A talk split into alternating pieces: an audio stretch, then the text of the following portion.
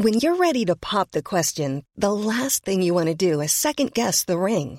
At Bluenile.com, you can design a one-of-a-kind ring with the ease and convenience of shopping online. Choose your diamond and setting. When you find the one, you'll get it delivered right to your door. Go to Bluenile.com and use promo code LISTEN to get $50 off your purchase of $500 or more. That's code LISTEN at Bluenile.com for $50 off your purchase.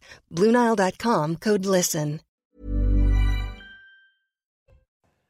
Bonjour à tous et bienvenue dans la matinale week-end. On est ensemble jusqu'à 10h. De l'info, de l'analyse, des débats avec les meilleurs d'entre nous. Michel Taube, tout d'abord, bonjour. Bonjour à vous. Bienvenue avec nous ce matin. Vous êtes fondateur du site Opinion Internationale. Avec vous également Guillaume Perrault, rédacteur en chef de Figaro Vox. Bonjour Guillaume. Bonjour et Harold Iman, notre spécialiste des questions internationales avec qui nous évoquerons bien sûr la situation en, en, Ukraine. Avant de vous dévoiler notre programme, tout de suite la météo de votre samedi, c'est avec Claire Delorme. Droit dans vos bottes devant la météo avec Bexley. Bexley, bon chic, bon sens. Bonjour Anthony, bonjour à tous. Alors ça sera une météo certes calme et en tout cas très maussade hein, sur les trois quarts du pays, particulièrement en matinée où les brouillards seront nombreux. Donc attention si vous prenez la route puisque la visibilité pourrait être réduite par endroits. Vous remarquerez quelques gouttes possibles le long, du littoral de la Manche et surtout encore ce coup de vent en Méditerranée hein, jusqu'à 100 km heure qu'il s'agisse du Mistral ou de la Tramontane. Par contre dans l'après-midi, eh bien le vent aura tendance à faiblir hein, sur la majeure partie de la Méditerranée. Les brumes et brouillards auront tendance à rester bien accrochés par endroits et les pluies auront tendance à se multiplier, euh, que ce soit vers la Bretagne, la Normandie, en remontant vers le Boulonnais. Vous remarquerez quand même une amélioration en direction de la moitié sud. Pour les températures, eh bien, elles sont cette fois-ci légèrement en dessous des normales avec les retours des gelées blanches. Seulement 1 degré en direction du Massif central, 11 degrés près de la Méditerranée. Et dans l'après-midi, eh bien, c'est pareil. Les températures seront légèrement plus fraîches qu'à l'accoutumée avec 12 degrés pour Paris, tout comme à Strasbourg, tout comme à Lille. 10 degrés encore la minimale en direction de Rodez ou, du Puy-en-Velay. 16 degrés à Bordeaux, la maximale reviendra pour la Corse de 21 degrés. Droit dans vos bottes devant la météo avec Bexley. Bexley, bon chic, bon sens. Au menu de votre journal de 7 heures, cette question. Les efforts du Rassemblement national pour se banaliser sont-ils réduits à néant? C'est l'une des questions donc ce matin, alors que l'un de ses députés accusé de racisme dans l'hémicycle a écopé de la plus lourde sanction. Deux semaines d'exclusion du jamais vu depuis 2011. Il va donc y avoir du pain sur la planche pour le parti de Marine Le Pen qui s'apprête justement à changer de présidence. On en parle dans un instant. À l'origine de cet incident à l'Assemblée, le sort des migrants en Méditerranée. Quatre bateaux humanitaires cherchent à accoster en, Italie, qui refuse d'ouvrir ses ports. Ses partenaires européens accentuent la pression, et notamment la France, avec Gérald Darmanin qui invoque le droit international. Une situation symbole des flux migratoires dont le contrôle échappe à l'Europe. Chaque semaine, on est auprès de vous avec des reportages qui vous concernent. Ce matin, les caissières et les caissiers dans les supermarchés, ils sont les premiers témoins des choix difficiles qui s'imposent aux Français lors du passage en caisse. Dans la grande distribution, l'inflation culmine à plus de 9%. Le reportage à suivre.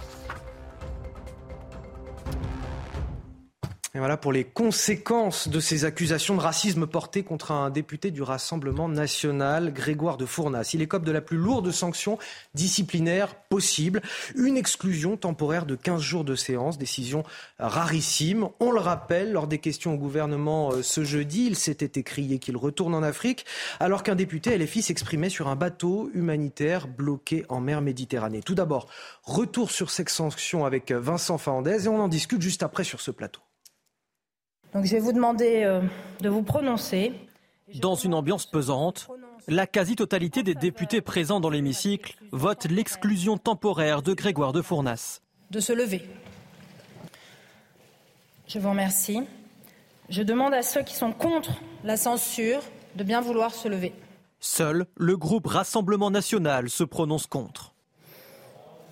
Grégoire de Fournas est donc interdit de participer aux travaux de l'Assemblée pendant 15 jours. Son indemnité parlementaire est amputée de moitié pendant deux mois. Carlos Martins Bilongo s'en satisfait pleinement. On est, euh, moi et au nom de mon groupe, soulagés. C'est la sanction maximale. C'est la deuxième fois qu'elle est euh, prononcée. Et c'est une bonne chose parce que c'est ce que nous souhaitons. Et elle a été donnée à l'unanimité. De son côté, le Rassemblement national et Marine Le Pen en tête fait bloc derrière Grégoire de Fournas. Bah, à partir du moment, si vous voulez, où il considère que l'idée politique euh, euh, doit être condamnée, eh bien, on s'éloigne totalement de la liberté d'expression, de la démocratie euh, et, accessoirement du fondement même de cette Assemblée nationale qui est précisément de débattre des idées politiques. Le député du Rassemblement national souligne par ailleurs une décision injuste, mais précise qu'il respectera la sanction qui lui est imposée. Michel Taube, on voit euh, les députés du Rassemblement national euh, isolés dans l'hémicycle. Est-ce que c'est euh, l'échec de leur stratégie de dédiabolisation, ce qui s'est passé? Oui, enfin c'est un échec peut-être provisoire parce que bon, effectivement, on assiste à une forme de renaissance d'une forme de front républicain, de digue républicaine dont on voyait bien lors des dernières On a une sorte de sentiment de cordon sanitaire qu'on a recréé autour du Rassemblement national. Mais qui, bon, lors des, précédentes élections, euh, euh, surtout législatives, n'a plus guère fonctionné et présidentielles également. Donc effectivement, je pense que sur le coup, effectivement, euh, on retrouve cet isolement du Rassemblement national qui redevient un petit peu le Front national le temps de cette crise. mais il est vrai que sur le fond, le, les observateurs sont toujours restés divisés quant à savoir si effectivement Marine Le Pen a réussi cette mue euh, de la, comme une chrysalide euh, qui devient papillon euh, en, une nouvelle forme de, formation politique beaucoup plus euh, centralisée, recentrée, banalisée, fréquentable, et quant à savoir si effectivement ça reste un, un parti d'extrême droite aux racines que Jean-Marie Le Pen avait mis en place il y a déjà plus de, plus de 50 ans. Voilà, cette question n'a jamais été tranchée, mais je pense que cet épiphénomène va vite passer, que dans 15 jours, lorsque le député Fournas reviendra sur les Bon, de l'Assemblée nationale, euh, on oubliera vite cet épisode. Ce ah. sursaut de, de la digue républicaine. Euh, Guillaume Perrault, on a quand même le sentiment que les autres partis, en tout cas, se sont rués sur l'occasion hein, pour rétablir ce cordon sanitaire autour du Rassemblement national.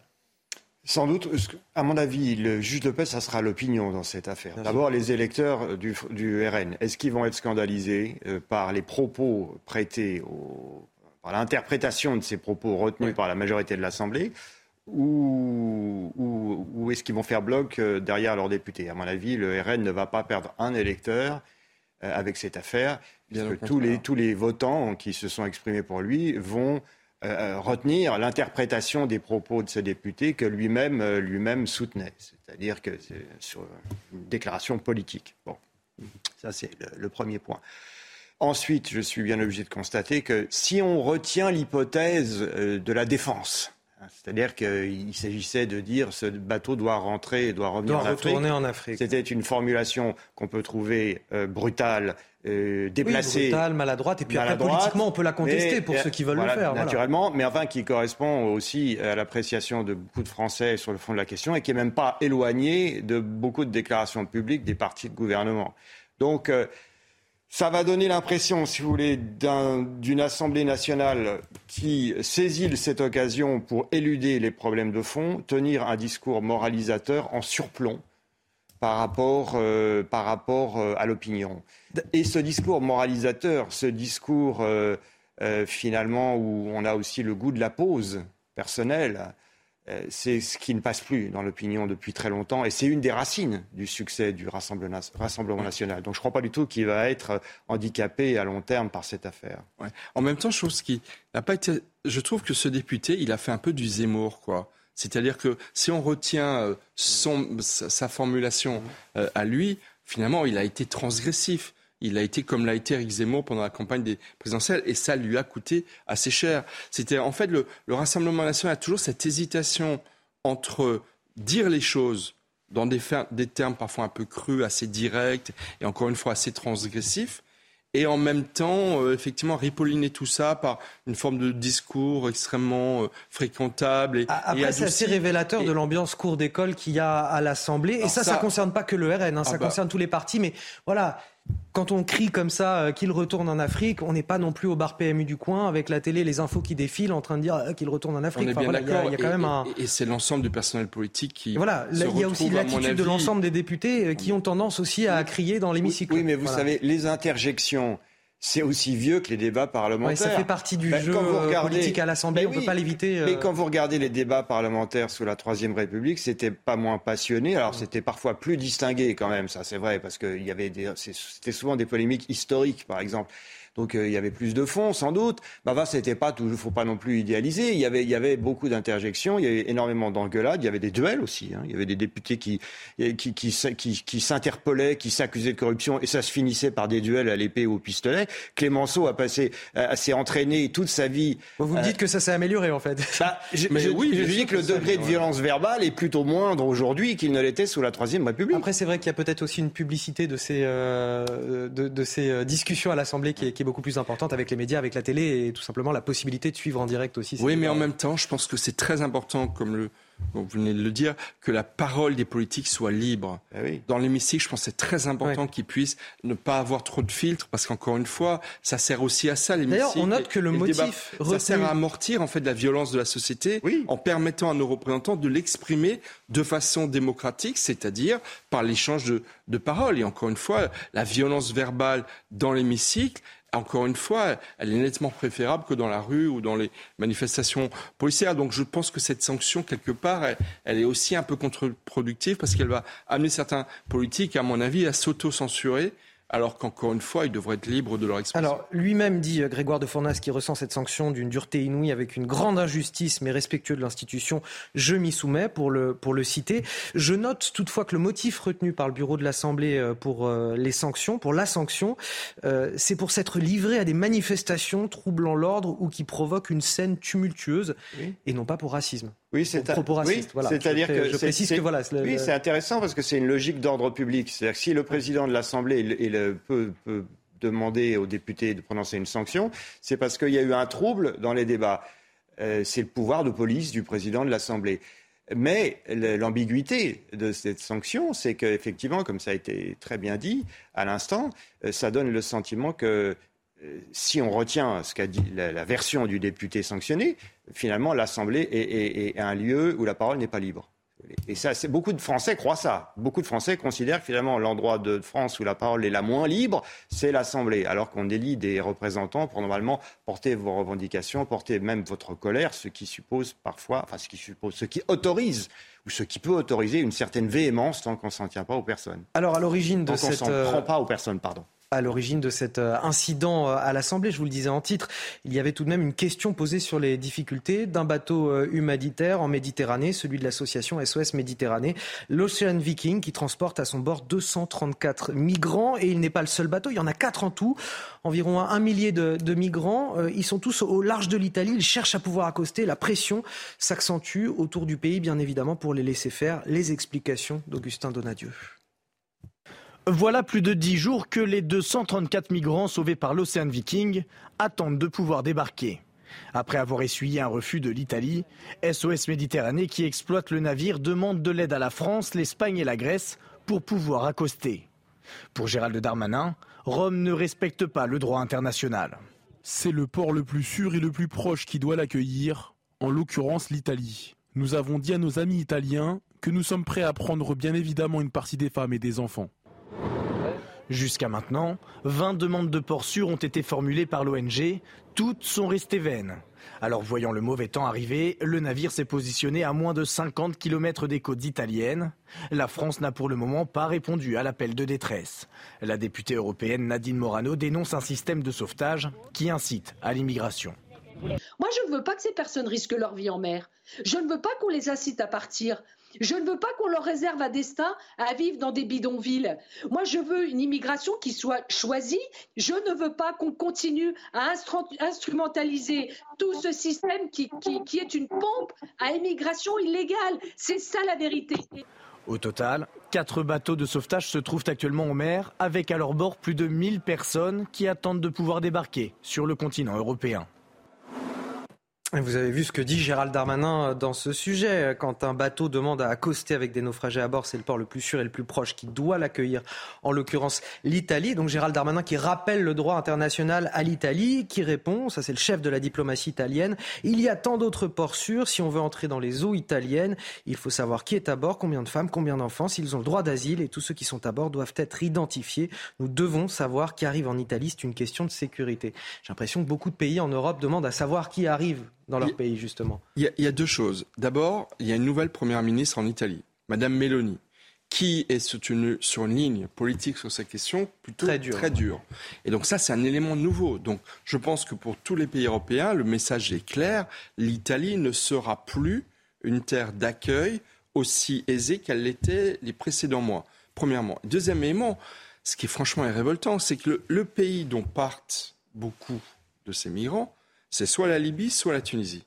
La Tunisie, c'est un pays partenaire dont on est proche. La, Tunisie qui va recevoir le, sommet international de la francophonie dans, dans 15 jours. On doit quand même être en mesure de permettre à la Tunisie de retenir ces migrants plutôt que les envoyer euh, à la mort, au risque de mort, euh, dans les eaux de la Méditerranée. Donc franchement, on a des moyens de pression. La Tunisie, c'est un pays qui est fragilisé, donc on doit pouvoir aider pour pouvoir lui dire, bah, écoutez, vous gardez ces migrants, on va vous aider à les, à les peut-être à les, bien entendu, à les, à les protéger, mais ne les laissez pas partir comme vous le faites. Et effectivement, c'est une pression sur l'Europe, c'est une forme de chantage humanitaire qui est exercé sur l'Europe, alors que bien entendu, au niveau des populations européennes, nous ne souhaitons pas accueillir trop de migrants. On a déjà du mal à gérer ceux qui sont sur notre sol. Ah, Harold Iman, vous vouliez ajouter un mot?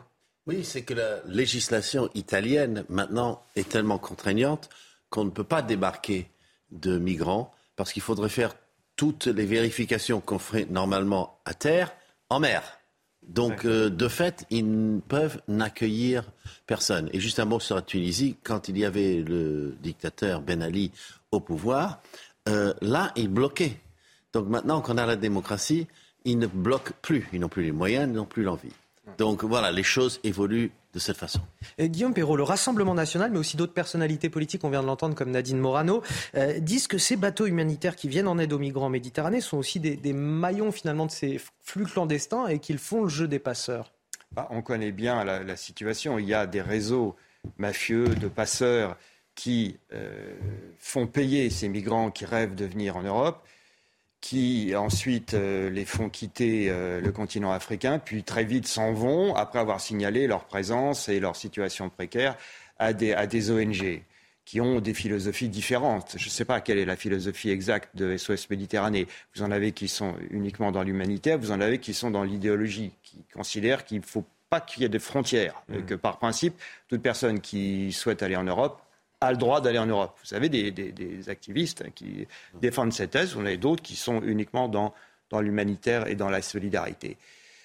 Donc, il est évident que cette euh, imbrication, si l'on peut dire, enfin cette, cette euh, interaction plus exactement entre passeurs et ONG est un très grave problème. Et Frontex, l'agence qui est censée, l'agence européenne qui est censée surveiller les frontières extérieures de l'Union européenne, est elle-même prise dans cette contradiction. Elle a essayé de montrer plus de fermeté ces, derniers mois. Elle a aussitôt été la cible d'un procès d'intention comme quoi elle ne respecterait pas les droits des migrants. Allez, il est 7h15 sur CNews, c'est l'heure du rappel de l'actualité. C'est avec vous, Elisa Lukavski. Bonjour. Un Européen sur quatre déclare se sentir euh, dans une situation précaire et est obligé de renoncer à certains besoins. C'est ce que pointe un baromètre du secours populaire hein, réalisé euh, par l'Institut Ipsos et qui a été publié hier en raison d'une situation financière difficile. 62% des Européens ont déjà restreint leurs déplacements et 47% ont déjà renoncé à chauffer leur logement malgré le froid un projet de loi pour accélérer le solaire et l'éolien. C'est ce qui a été voté au Sénat hein, en première lecture hier. Alléger les procédures administratives, installer des panneaux solaires en bord d'autoroute et sur les parkings, ou encore développer massivement l'éolien en mer. Autant de mesures prévues qui doivent permettre à la France de rattraper son retard. Pour 2050, le président Macron s'est fixé comme objectif de multiplier par 10 la capacité de production d'énergie solaire. Et puis, Twitter entreprend de licencier la moitié de ses effectifs. Une semaine après son rachat par Elon Musk, le milliardaire veut lancer des projets d'envergure hein, pour le réseau social. La bataille est lancée face aux utilisateurs et annonceurs inquiets de la transformation de Twitter. Environ 50% du personnel va être affecté par les licenciements d'après un document envoyé aux employés qui ont été remerciés hier. Pour information, l'entreprise californienne comptait près de 7500 salariés fin octobre. On vous parle chaque semaine de cette inflation record. Elle concerne les produits de première nécessité dans les supermarchés, comme les pâtes, l'huile ou la viande. Et forcément, eh bien vous changez vos, comportements, vous traquez les promos, vous renoncez à certains produits, vous faites aussi euh, des sacrifices pour mieux nourrir vos enfants. Les premiers à l'avoir remarqué, ce sont évidemment les caissières et les caissiers qui passent vos articles. Nous avons justement passé un après-midi avec eux. Regardez, notre reportage, il est signé Olivier Gangloff et Solène Boulan. À la caisse de Fabienne, les produits défilent sous les yeux de clients souvent très attentifs. Beaucoup euh, maintenant en fait euh, font bien attention à toutes les promos, toutes les remises, demandent, à, contrôlent bien sur l'écran de contrôle si la remise est passée, etc. Ils sont beaucoup plus attentifs à ce genre de, de remise qu'ils ne le faisaient avant. Pour limiter la hausse du ticket, les consommateurs privilégient certains produits comme ceux dont la date limite de consommation est proche. J'ai pris des, des commandes euh, des yaourts euh, à, la limite. Anti-gaspi, voilà. D'autres traquent les promotions sur les articles vendus en gros, comme cette mère de famille dont le budget course atteint chaque mois près de 400 euros. Mais une fois à la caisse, la note reste salée. J'avoue que je, ferme les yeux, sinon j'achèterai. J'achète l'essentiel pour les enfants et puis après nous on se prive. Alors les modes de règlement se cumulent. On va utiliser les tickets et puis le reste par carte des tickets restaurants. C'est pour ça que je veux dire, on se prive en fait. Beaucoup se privent d'ailleurs au dernier moment, lorsque les articles scannés en caisse deviennent alors trop coûteux. J'ai eu un jus de fruits l'autre jour, le monsieur l'a trouvé trop cher et il m'a demandé de le garder. Une bouteille de vin tout à l'heure euh, pour 20 centimes, elle a attendu vraiment que le roller ramène le, prix exact, sinon elle n'aurait pas pris la, la bouteille pour 20 centimes d'écart. Selon les dernières estimations, l'inflation dans les magasins de la grande distribution a atteint 9,35% en octobre sur un an. 9,35% cette euh, inflation dans les, supermarchés, dans la grande distribution sur un an. Je vous donne pas la parole tout de suite parce qu'on va y revenir au, début du journal de 7h30. On, évoquera ces, Français qui s'estiment dans la précarité. Hein, selon un sondage du, Secours populaire, un quart des Français estiment avoir basculé euh, désormais dans, la précarité. On en discutera un petit peu plus longuement tout à l'heure. Je voudrais qu'on parle avec Harold Iman de, du conflit euh, en Ukraine. C'est d'ailleurs lié à cette inflation qu'on subit en France. Harold, la Russie accusée de vouloir faire la population ukrainienne. C'est ce que dit Anthony Blinken, le secrétaire d'État américain au G7. Ça veut dire quoi concrètement? Alors ça veut dire que, à mesure que euh, le sort des armes ne tourne pas en faveur de l'armée russe, euh, Vladimir Poutine avance cette autre stratégie qui est celle de détruire les infrastructures énergétiques du pays.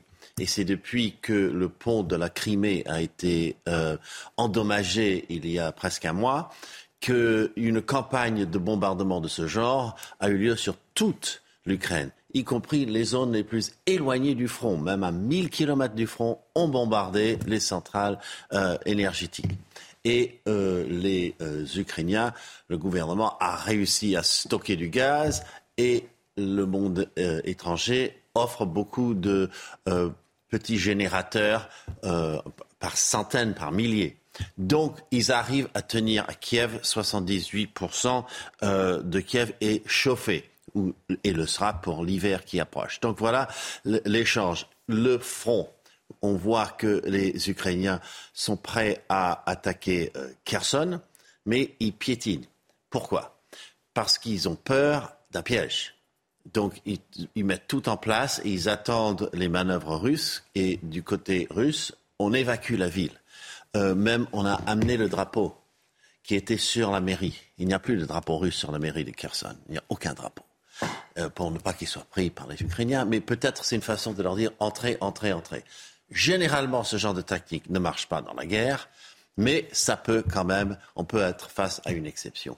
Et ailleurs sur le front, et c'est mon dernier point, à Bakhmut, là, l'armée russe pousse très très fort. Mais ce n'est pas un endroit du tout aussi stratégique ou symbolique que Kherson.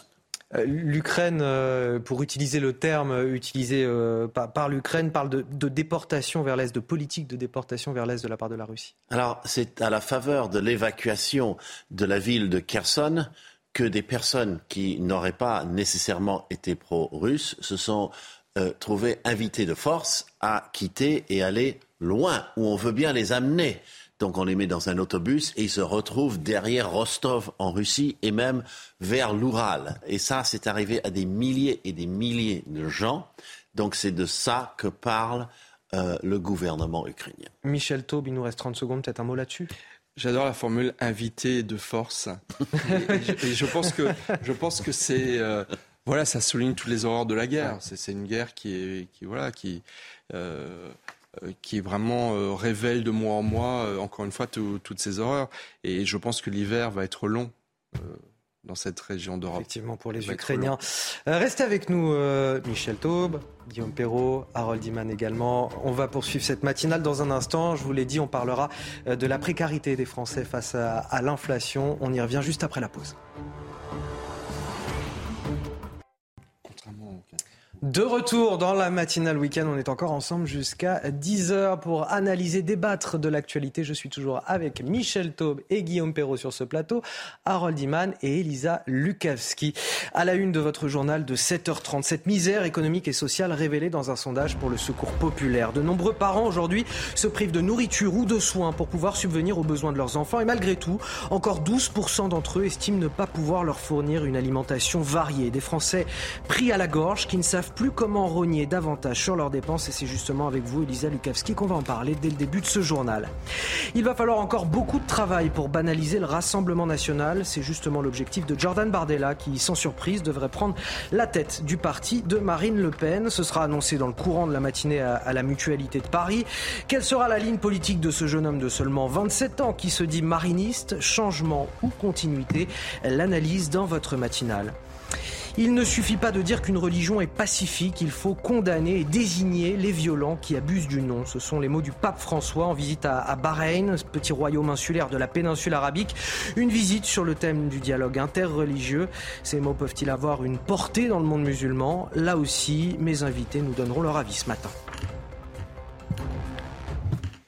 On vous parlait donc euh, ce matin, euh, tout à l'heure, de cette inflation dans les supermarchés, 9,35% dans la grande distribution. Selon un sondage du Secours populaire, on a aujourd'hui un quart des Français qui estiment vivre dans la pauvreté. On en parle avec vous, euh, Elisa Lukavski. Le défi pour beaucoup de familles, surtout, c'est de subvenir aux besoins de leurs enfants. Et pour y parvenir, ils sont prêts à de nombreux sacrifices. Oui, 60% des Français ne savent plus sur quelles dépenses faire des compromis car ils ont déjà réduit tout ce qu'ils pouvaient l'être. C'est ce qui ressort de ce premier sondage hein, du Secours populaire au niveau européen. Dans ce rapport, la perception de la pauvreté et de la précarité par les familles, elle est euh, très alarmante. Hein. On y apprend qu'au cours des six derniers mois, un Français sur cinq a eu peur de ne pas pouvoir subvenir aux besoins de ses enfants. On entend par là les repas ou encore les frais de santé de scolarité ou l'achat de vêtements. De la même façon, et là ce n'est pas une crainte, hein, mais c'est une, réelle, euh, une réalité tout simplement, 12% des Français n'ont pas pu donner à leurs enfants une alimentation suffisamment variée. Des parents qui se privent pour offrir de bonnes conditions de vie justement à leurs enfants. 75% des parents d'enfants de moins de 18 ans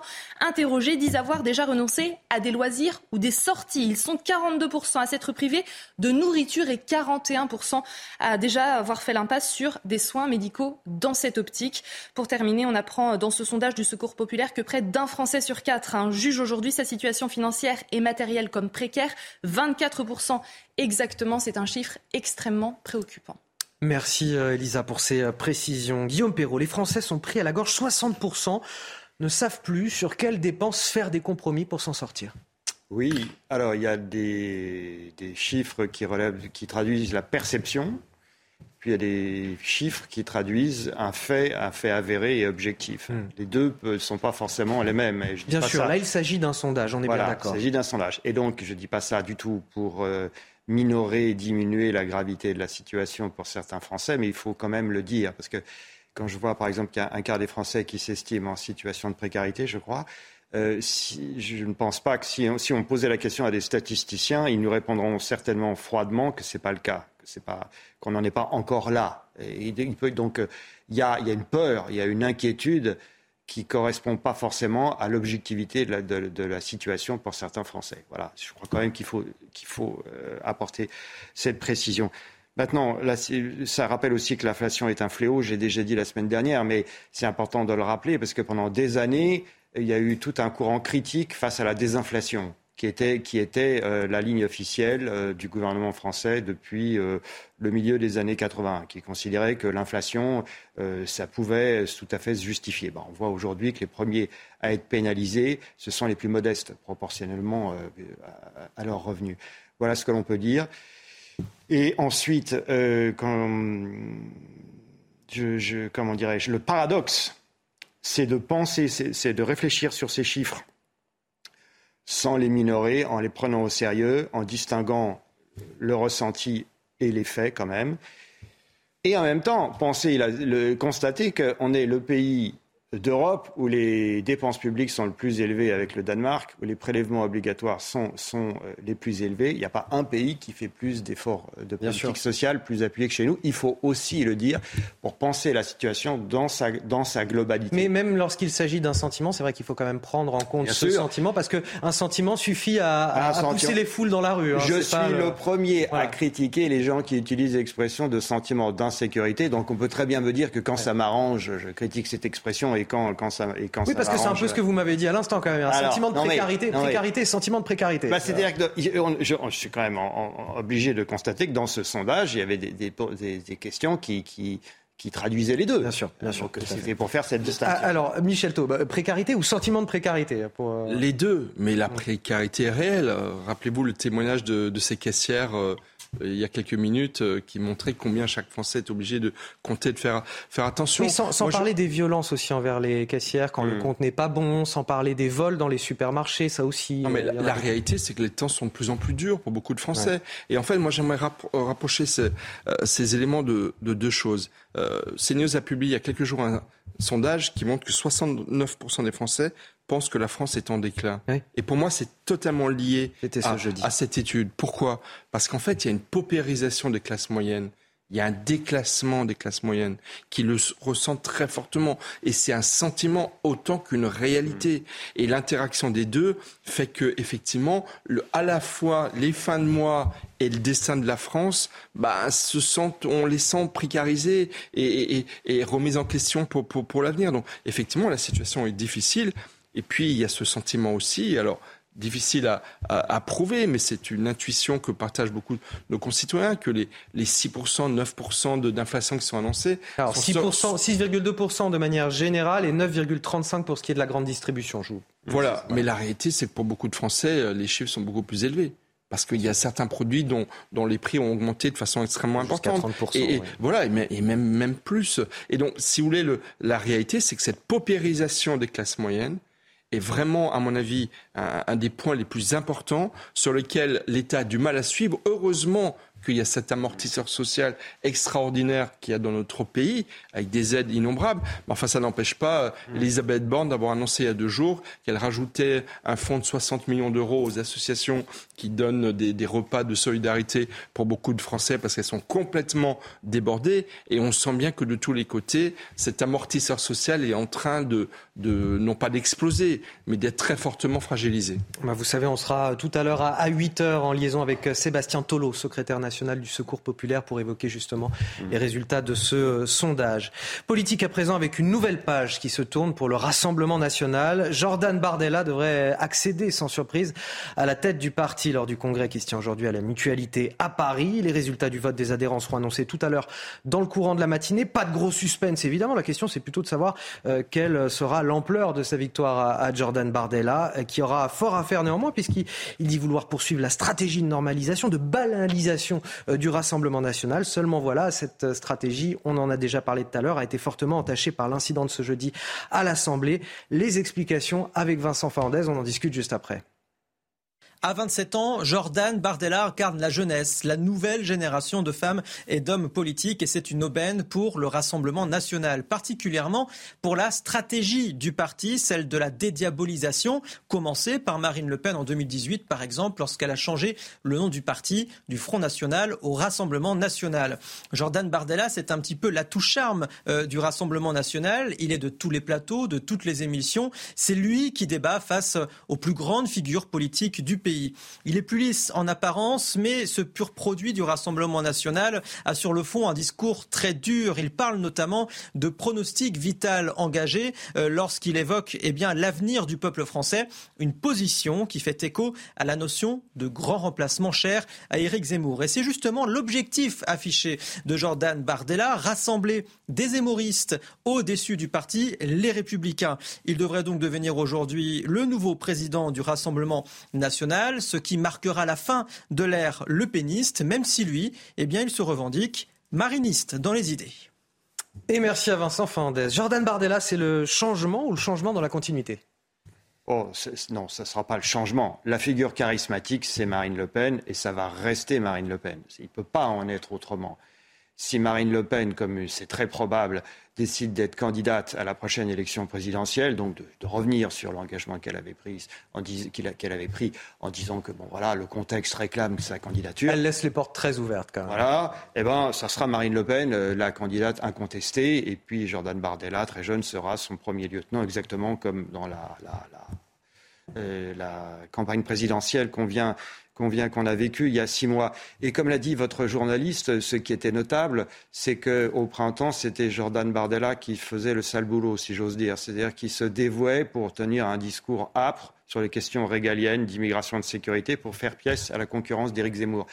Pendant que Marine Le Pen restait au-dessus de la mêlée. Et notamment sur les questions de pouvoir d'achat. Pour pas pouvoir d'achat, loin des polémiques, loin des passions. Elle avait dit euh, Je suis là, du, las du bruit et de la fureur. Et il faut reconnaître que la stratégie qu'elle a observée a été tout à fait payante et que son électorat a, été, a montré une grande fidélité envers elle dans un contexte de concurrence. D'ailleurs, euh, l'épicentre euh, du pouvoir au Rassemblement national, euh, il est finalement entre les mains de, Marine Le Pen comme chef des députés à l'Assemblée nationale, des députés RN. Ah complètement. Et puis j'aimerais ajouter une chose qui peut être choquante, mais je tiens à le dire, je ne suis pas le seul d'ailleurs à le dire. Vincent Fernandez parlait tout à l'heure de la touche charme de Jordan Bardella. il y a quand même dans l'histoire du Rassemblement national et, et, de la famille Le Pen, la petite entreprise Le Pen où on aime bien cultiver le pouvoir en famille.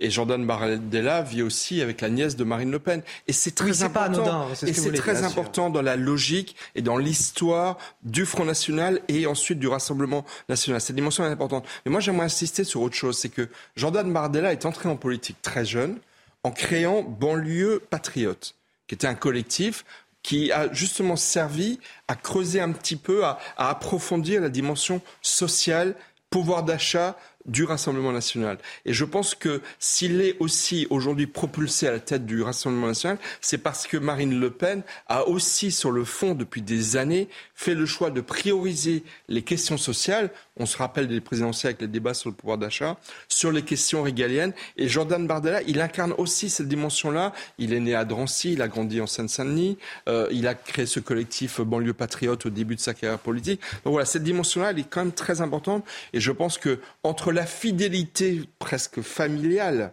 euh, de Jordan Bardella à Marine Le Pen et cette dimension très sociale, je pense que Marine Le Pen confie euh, les rênes du pouvoir de son parti à quelqu'un qui lui est extrêmement proche. En, lâchant les rênes euh, du parti comme ça, Jordan Bardella, euh, Marine Le Pen, elle essaye de, créer le manque quelque part autour de sa personnalité pour mieux revenir en 2027 ou pas forcément? Le manque est de prendre de la hauteur. Je pense qu'en fait, elle a, elle a senti lors des, dernières élections présidentielles passer le, le vent de la possibilité d'accéder peut-être un jour au pouvoir et qu'elle se met effectivement un petit peu en réserve pour pouvoir mieux préparer euh, son, sa candidature en 2027. En tout cas, moi, je suis effectivement intimement convaincu. Ce sera elle qui sera candidate et Jordan Bardella qui entretiendra les militants pour qu'elle puisse s'adresser davantage à l'ensemble des Français. Alors un dernier mot sur la, popularité de Marine Le Pen. Euh, on va le voir à travers un, sondage, un baromètre Cantar pour le Figaro Magazine justement. elle arrive en deuxième position des personnalités politiques pour lesquelles les Français espèrent voir un, un rôle accru dans les mois à venir. Elle gagne 6 points. Elle est juste derrière Édouard Philippe. Elle a 37%. Alors, bon, évidemment, c'était avant l'incident à, à l'Assemblée nationale que ce sondage a été réalisé. Néanmoins, euh, ça, ça signifie quelque chose. Oui, c'est très notable. Euh, je crois qu'il faut souligner l'effet de légitimation lié au, à un groupe parlementaire important. 89 députés RN, c'est quelque chose de considérable. C'est finalement plus important encore que le score exact qu'elle a fait à un point ou deux près euh, à, à, à la présidentielle. Pourquoi? Parce qu'au quotidien, euh, les corps intermédiaires, les syndicats, les entrepreneurs, les représentants de finalement de tout ce qui fait le, le tissu social de la France, ils s'adressent aux députés pour leur présenter leurs revendications. Ça fait mmh. partie de leur travail. Donc tous ces gens-là, ils découvrent les députés RN en ce moment et ils voient qu'après tout, bah, ils sont les, les trouvent pas plus antipathiques que les autres souvent, et donc euh, les, relations se décrispent un peu. Et c'est au, au, quotidien la banalisation, si vous voulez, enfin la banalisation, la dédiabolisation, c'est d'abord ça, c'est être inséré dans la vie publique. Et j'interprète ce sondage prometteur pour elle comme euh, euh, la traduction du fait que les députés RN sont maintenant euh, en, euh, incarnent ce parti au quotidien. Alors là, vous allez me dire qu'effectivement, c'est brouillé bon, en ce moment. On, verra, on verra, du coup si bon, dans verra, le prochain baromètre si ça a eu un impact si ou vous, pas. Quand vous fréquentez, quel, quand vous fréquentez quelqu'un tous les jours, même si vous ne partagez pas ses idées, votre animosité diminue. Mm. C'est humain. Et, Il y a un aspect humain dans tout ça. Et les Français commencent à fréquenter Marine Le Pen depuis très longtemps. Oui. Ce qui est aussi impressionnant, je trouve, avec Marine Le Pen, c'est d'une part sa résilience, mais le fait que et les, les, Le Pen, ou la marque Le Pen, est, commence à s'inscrire dans la durée politique et en confiant le pouvoir de son parti à un jeune de 27-28 ans, honnêtement, c'est aussi miser sur le temps et sur la durée. Et cette dimension-là, elle est quand même très très importante à une époque où on a un peu l'habitude de voir des politiques qui surgissent de, de nulle part. Exemple, Emmanuel Macron qui s'est retrouvé propulsé euh, président de la République très rapidement. Mais les Le Pen, c'est manifestement, on mise sur la durée et c'est aussi un atout très important pour, pour s'inscrire encore une fois dans le paysage politique. On va rester encore quelques minutes sur ce sondage parce que j'ai une autre question à vous poser. Mais tout d'abord, le rappel de l'actualité, c'est avec Elisa Lukavski. L'Assemblée nationale a largement rejeté hier une nouvelle motion de censure déposée par la France insoumise contre le gouvernement, ce qui vaut adoption en première lecture de l'ensemble du projet de budget de l'État pour 2023. La motion des insoumis a recueilli 188 voix, loin de la majorité absolue, hein, de 289 députés, malgré le soutien du groupe RN. Le projet de loi de finances passe ainsi au Sénat où il sera examiné à partir du 17 novembre. 8 ans de prison pour le viol d'une fillette de 11 ans. C'est la peine à laquelle a été condamné hein, un homme de 33 ans hier à Pontoise euh, pour avoir en 2017 violé une fillette de 11 ans qu'il avait alors jugée euh, consentante. La Cour a estimé que les actes sexuels ont été commis par contrainte morale et par surprise, a déclaré le président de la Cour euh, criminelle. Les États-Unis accusent la Russie de vouloir faire geler la population ukrainienne cet hiver. La Russie qui tente de compenser hein, ses défaites militaires en ciblant des infrastructures vitales pour soumettre l'Ukraine en faisant geler ses habitants pendant les mois les plus froids. Une tentative faute de pouvoir l'emporter sur le champ de la bataille hein, au moment où Vladimir Poutine annonçait la poursuite du déplacement des habitants de la région de Kherson. Allez, une autre question que je voulais vous poser, euh, toujours sur ce sondage. La France est-elle de droite? C'est la question qu'on se pose en regardant le top 10 des personnalités politiques établies donc par l'Institut Cantar pour le Figaro Magazine. Quand on demande aux Français euh, qu'ils veulent voir jouer un rôle politique plus important dans les années à venir, parmi les 10 premières personnes les plus sollicitées, 9 sont à droite ou au centre. Je vous cite donc euh, du premier au dernier. On a Édouard Philippe, Marine Le Pen, Bruno Le Maire, Olivier Véran, Marion Maréchal, Jordan Bardella, Gérald Darmanin, Gabriel Attal. Fabien Roussel, tiens, en neuvième position, c'est la seule personnalité de gauche de ce sondage. Vous me direz si ça, si ça a un sens particulier. Xavier Bertrand. Donc on a essentiellement euh, quand même des personnalités de droite, Michel Taube. Ah oui, mais je pense qu'on l'a vu aux élections présidentielles et législatives. Effectivement, la, France vote plus à droite qu'à gauche. Et je pense que c'est un phénomène de, de profond dans, la société française, qui correspond aussi d'ailleurs aux problèmes de la société, problèmes du régalien, problèmes d'insécurité, euh, problèmes d'immigration. Donc oui, effectivement, c'est le reflet euh, du fait que euh, la France est plutôt à droite. Alors après, est-ce qu'Olivier Véran et Gabriel Attal sont de droite Je dirais que j'ai dit voilà, neuf personnalités à droite et au centre. J'ai précisé mais Fabien dans Roussel, ce qui est très intéressant, c'est que Fabien Roussel est certes très à gauche, mais sur certaines questions, il est considéré comme étant beaucoup plus modéré. Par exemple, sur la laïcité, euh, il est euh, un de, ceux qui, à gauche, euh, sur le, fabriqué français, les problèmes d'alimentation, il n'a pas peur de dire qu'il aime la viande, etc. Donc, Fabien Roussel, c'est un personnage complexe qui satisfait aussi un petit peu à droite et qui est aussi apprécié à droite, bien qu'il soit bien entendu communiste. Un mot rapide sur ces résultats, notamment Fabien Roussel, effectivement, qui arrive en, en avis position. en effet, non, je, je, souscris à ce qui vient, vient d'être dit, mais j'ajouterais que dans le camp d'en face, si j'ose dire, euh, dans la NUPES, c'est Mélenchon qui écrase tout. Mélenchon, qu'on l'apprécie ou non, euh, occupe tout l'espace dans cette famille de pensée et personne, à part Ruffin, euh, n'émerge, n'est en, mesure aujourd'hui de contester son leadership. Donc il n'y a pas d'autre, les Français ne pensent pas spontanément à une autre figure parce qu'ils n'identifient pas une autre figure qui pourrait jouer un rôle national. Donc c'est aussi, aussi faute d'incarnation que euh, ce sondage met d'abord en avant des personnalités de droite. C'est qu'il n'y a a pour le moment, on ne voit pas d'alternative. Allez, dans le reste de l'actualité, le pape François en visite à, Bahreïn, petit royaume insulaire de la péninsule arabique. Une visite sur le thème du dialogue interreligieux. Il est notamment venu euh, prôner la fraternité et la lutte contre les extrémismes, la réconciliation face à l'instrumentalisation des croyances religieuses. On l'écoute. Il ne suffit pas de dire qu'une religion est pacifique, il faut condamner et désigner les violents qui abusent du nom. Il ne suffit pas non plus de prendre ses distances avec l'intolérance et l'extrémisme, il faut agir dans le sens contraire. Chers amis, poursuivons ce chemin, ouvrons nos cœurs à nos frères et sœurs, avançons sur le chemin d'une plus grande connaissance et compréhension de l'autre, renforçons les liens qui nous unissent, sans duplicité ni crainte, au nom du Créateur qui nous a mis ensemble dans ce monde. Alors, Harold Diman, vous vouliez nous apporter quelques précisions sur ce déplacement oui, euh, c'est un déplacement où le pape euh, agit conjointement avec le grand imam de la mosquée Al-Azhar, Tayeb. Et Tayeb avait essayé il y a six ans de faire une percée euh, interreligieuse. Il est même allé au Vatican personnellement. Il y a une photo de lui qui sort du bureau du pape. Donc euh, il a fait tout ce qu'on pouvait faire euh, avec l'aval à peu près de son gouvernement égyptien, car c'est un Égyptien, pour d'abord condamner euh, le djihadisme et ensuite et, les frères musulmans aussi et tendre la main vers l'Église catholique. Ça a piétiné ce rapprochement, mais voilà que ça reprend et ça reprend à Bahreïn, qui est un excellent endroit pour ça.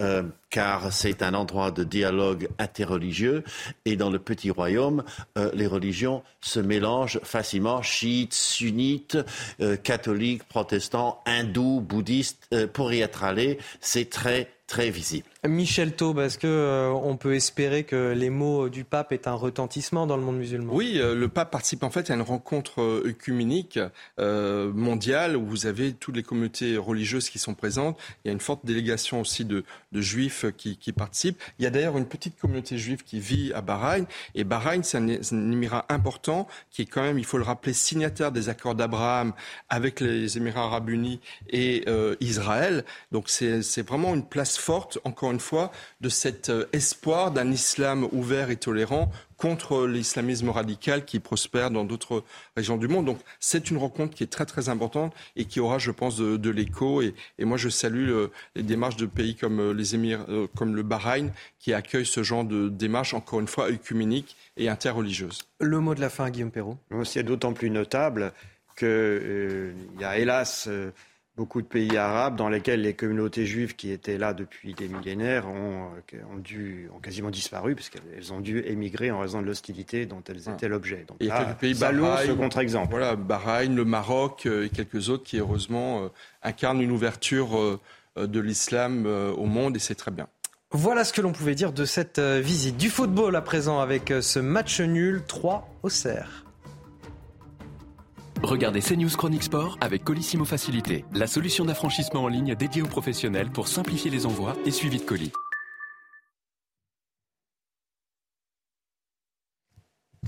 Oh, on a un petit souci euh, technique, c'est pas grave. Euh, vous restez avec nous sur CNews à partir de, 8h. On sera en liaison avec euh, Sébastien Tolo, secrétaire national du Secours populaire, justement parler de, de, la situation de précarité des Français. Selon un sondage commandé justement par le Secours populaire, un quart des Français s'estiment en situation de précarité. À tout de suite.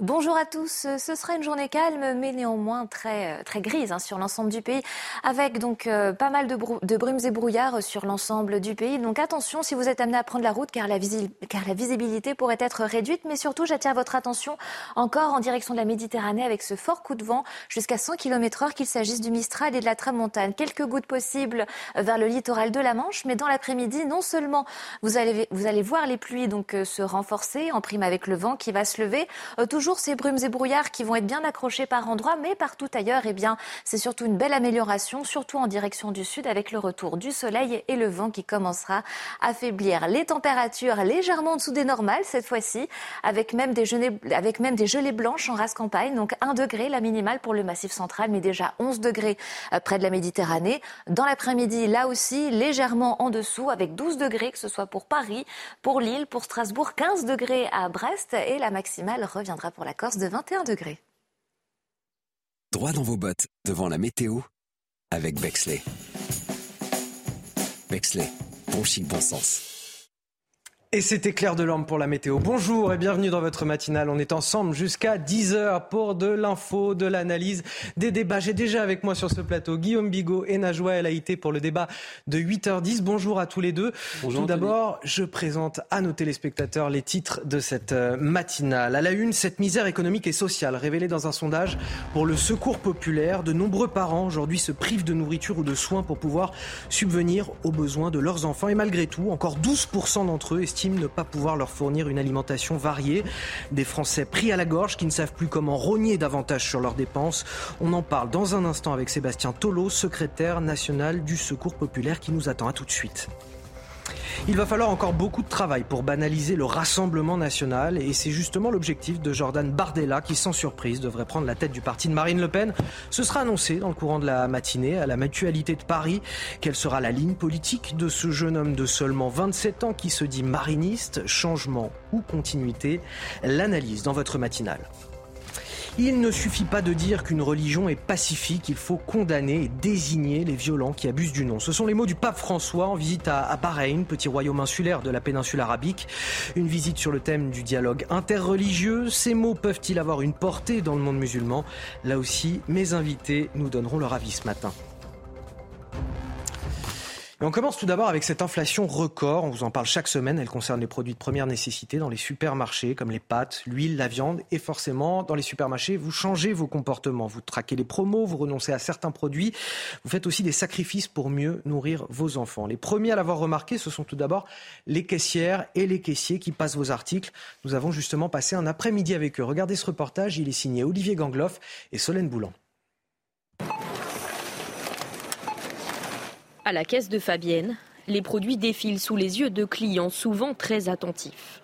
Beaucoup euh, maintenant en fait euh, font bien attention à toutes les promos, toutes les remises, demandent, à, contrôlent bien sur l'écran de contrôle si la remise est passée, etc. Ils sont beaucoup plus attentifs à ce genre de, de remise qu'ils ne le faisaient avant. Pour limiter la hausse du ticket, les consommateurs privilégient certains produits comme ceux dont la date limite de consommation est proche. J'ai pris des, des commandes des yaourts euh, à, la limite. Anti-gaspi, voilà.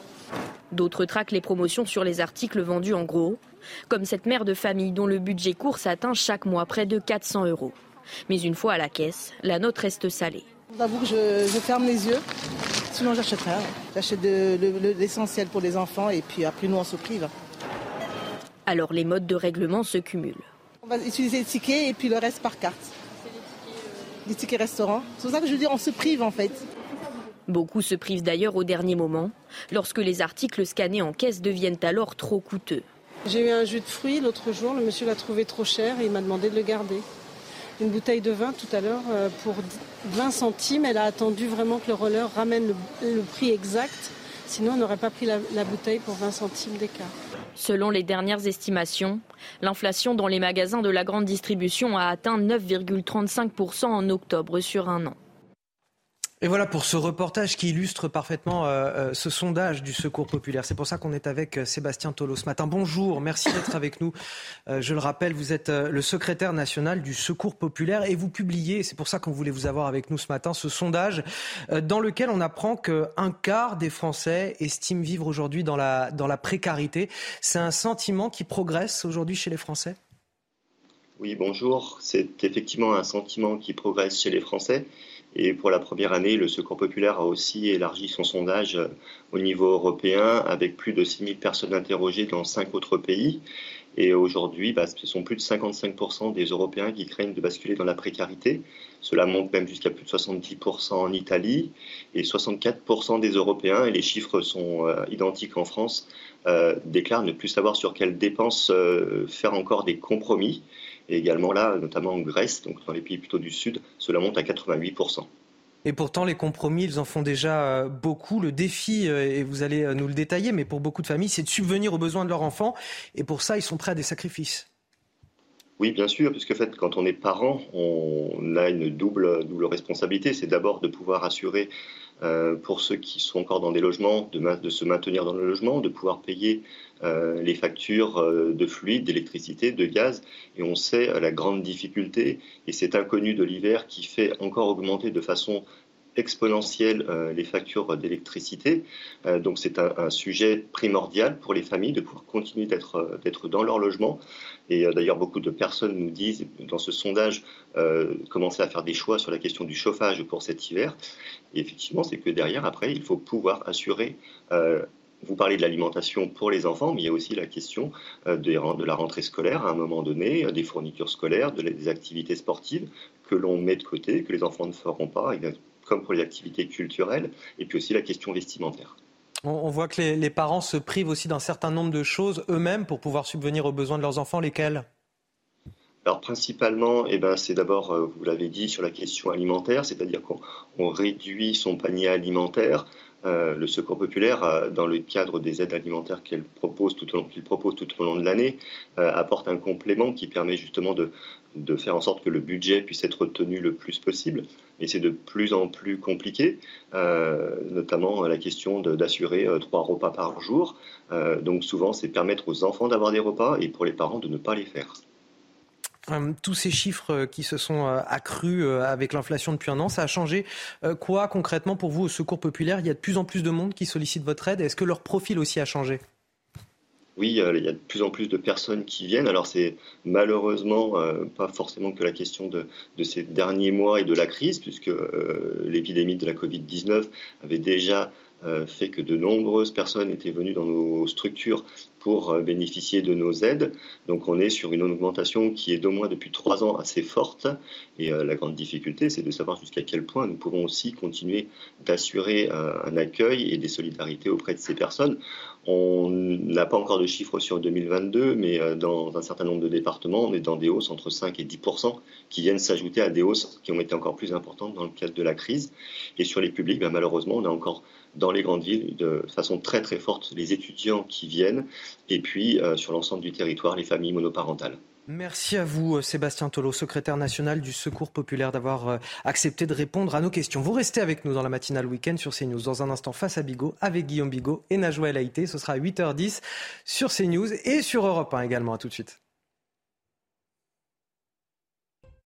Bonjour et bon réveil à tous si vous nous rejoignez sur CNews et sur Europe 1. 8h10, c'est l'heure de Face à Bigot, 45 minutes d'analyse et de débat sur l'actualité forte du jour avec bien sûr Guillaume Bigot, évidemment. Bonjour Guillaume. Bonjour Anthony Favali, bonjour à toutes et à tous. Et face à vous ce samedi matin, c'est Najwa El Haïté, avocate. Bonjour Najwa. Bonjour Anthony, bonjour à tous.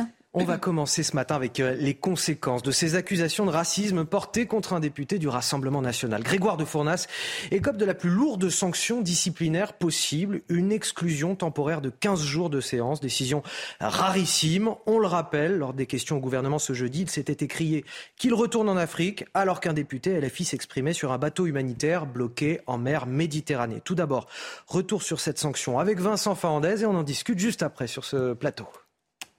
Donc je vais vous demander euh, de vous prononcer. Dans une ambiance pesante, la quasi-totalité des députés présents dans l'hémicycle votent l'exclusion temporaire de Grégoire de Fournas. De se lever. Je vous remercie. Je demande à ceux qui sont contre la censure de bien vouloir se lever. Seul le groupe Rassemblement national se prononce contre. Grégoire de Fournas est donc interdit de participer aux travaux de l'Assemblée pendant 15 jours. Son indemnité parlementaire est amputée de moitié pendant deux mois. Carlos Martins Bilongo s'en satisfait pleinement. On est, euh, moi et au nom de mon groupe, soulagés. C'est la sanction maximale. C'est la deuxième fois qu'elle est euh, prononcée. Et c'est une bonne chose parce que c'est ce que nous souhaitons. Et elle a été donnée à l'unanimité. De son côté, le Rassemblement national et Marine Le Pen en tête fait bloc derrière Grégoire de Fournas. À partir du moment, si vous voulez, où il considère que l'idée politique euh, euh, doit être condamnée, eh bien, on s'éloigne totalement de la liberté d'expression, de la démocratie euh, et, accessoirement du fondement même de cette Assemblée nationale qui est précisément de débattre des idées politiques. Le député du Rassemblement national souligne par ailleurs une décision injuste, mais précise qu'il respectera la sanction qui lui est imposée.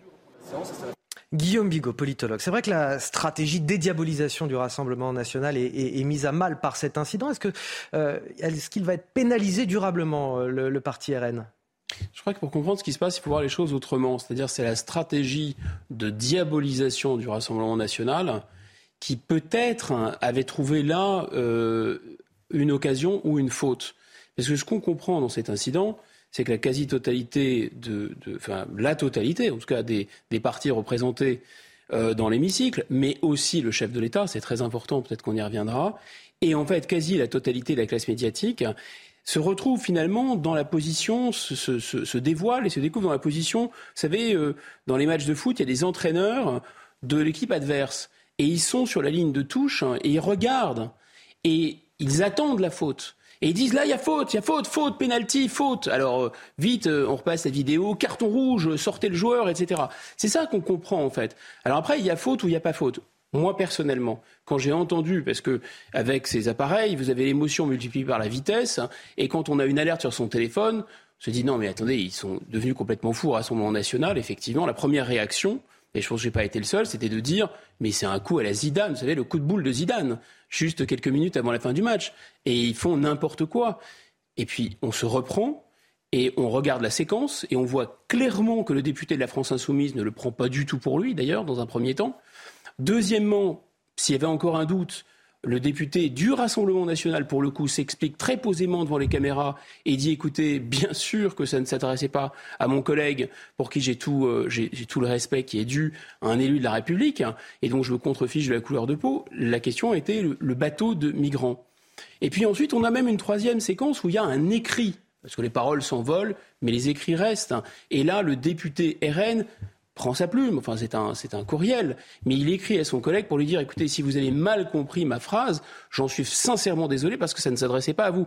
Normalement, la polémique devrait faire pchit. Mais comme il y a une telle envie de trouver une preuve du racisme, comme il serait de toute façon dans l'ADN du Rassemblement national d'être raciste, comme il faut qu'il soit raciste, eh bien même si la parole n'a pas été prononcée, ils l'ont quand même entendu. Même le chef de l'État, quelques heures après, l'a entendu. Alors moi, ce qui me gêne dans cette séquence beaucoup, c'est que je me souviens quand même que le chef de l'État avait été aux Comores. Et aux Comores, il y a eu plus de 12 000 morts, parce qu'il y a des, il y a des Comoriens qui essayent de, de, rentrer euh, en France. Et il y a des par Mayotte. Par Mayotte. Ils, ils essaient de rentrer à Mayotte, qui est la France, en venant des Comores. 12 000 morts dans l'océan Indien. Et le chef de l'État, Rigolard, a parlé de ces bateaux qui s'appellent les Kwassa, Kwassa. Et il dit, les bateaux, les Kwassa, Kwassa, oh, ils pêchent pas beaucoup de poissons, mais ils pêchent du comorien. Ça n'a déclenché aucune réaction. Là, pour le coup, c'était extrêmement choquant. J'ajoute à ce que vous étiez en train de me dire que le motif euh, retenu d'ailleurs par le bureau de l'Assemblée nationale euh, n'est pas celui du, racisme pour la sanction. Le motif qui a été retenu, euh, c'est pour s'être livré à des manifestations troublant l'ordre ou qui provoquent une scène tumultueuse. C'est-à-dire qu'en fait, là, c'est quand même un retournement de situation incroyable.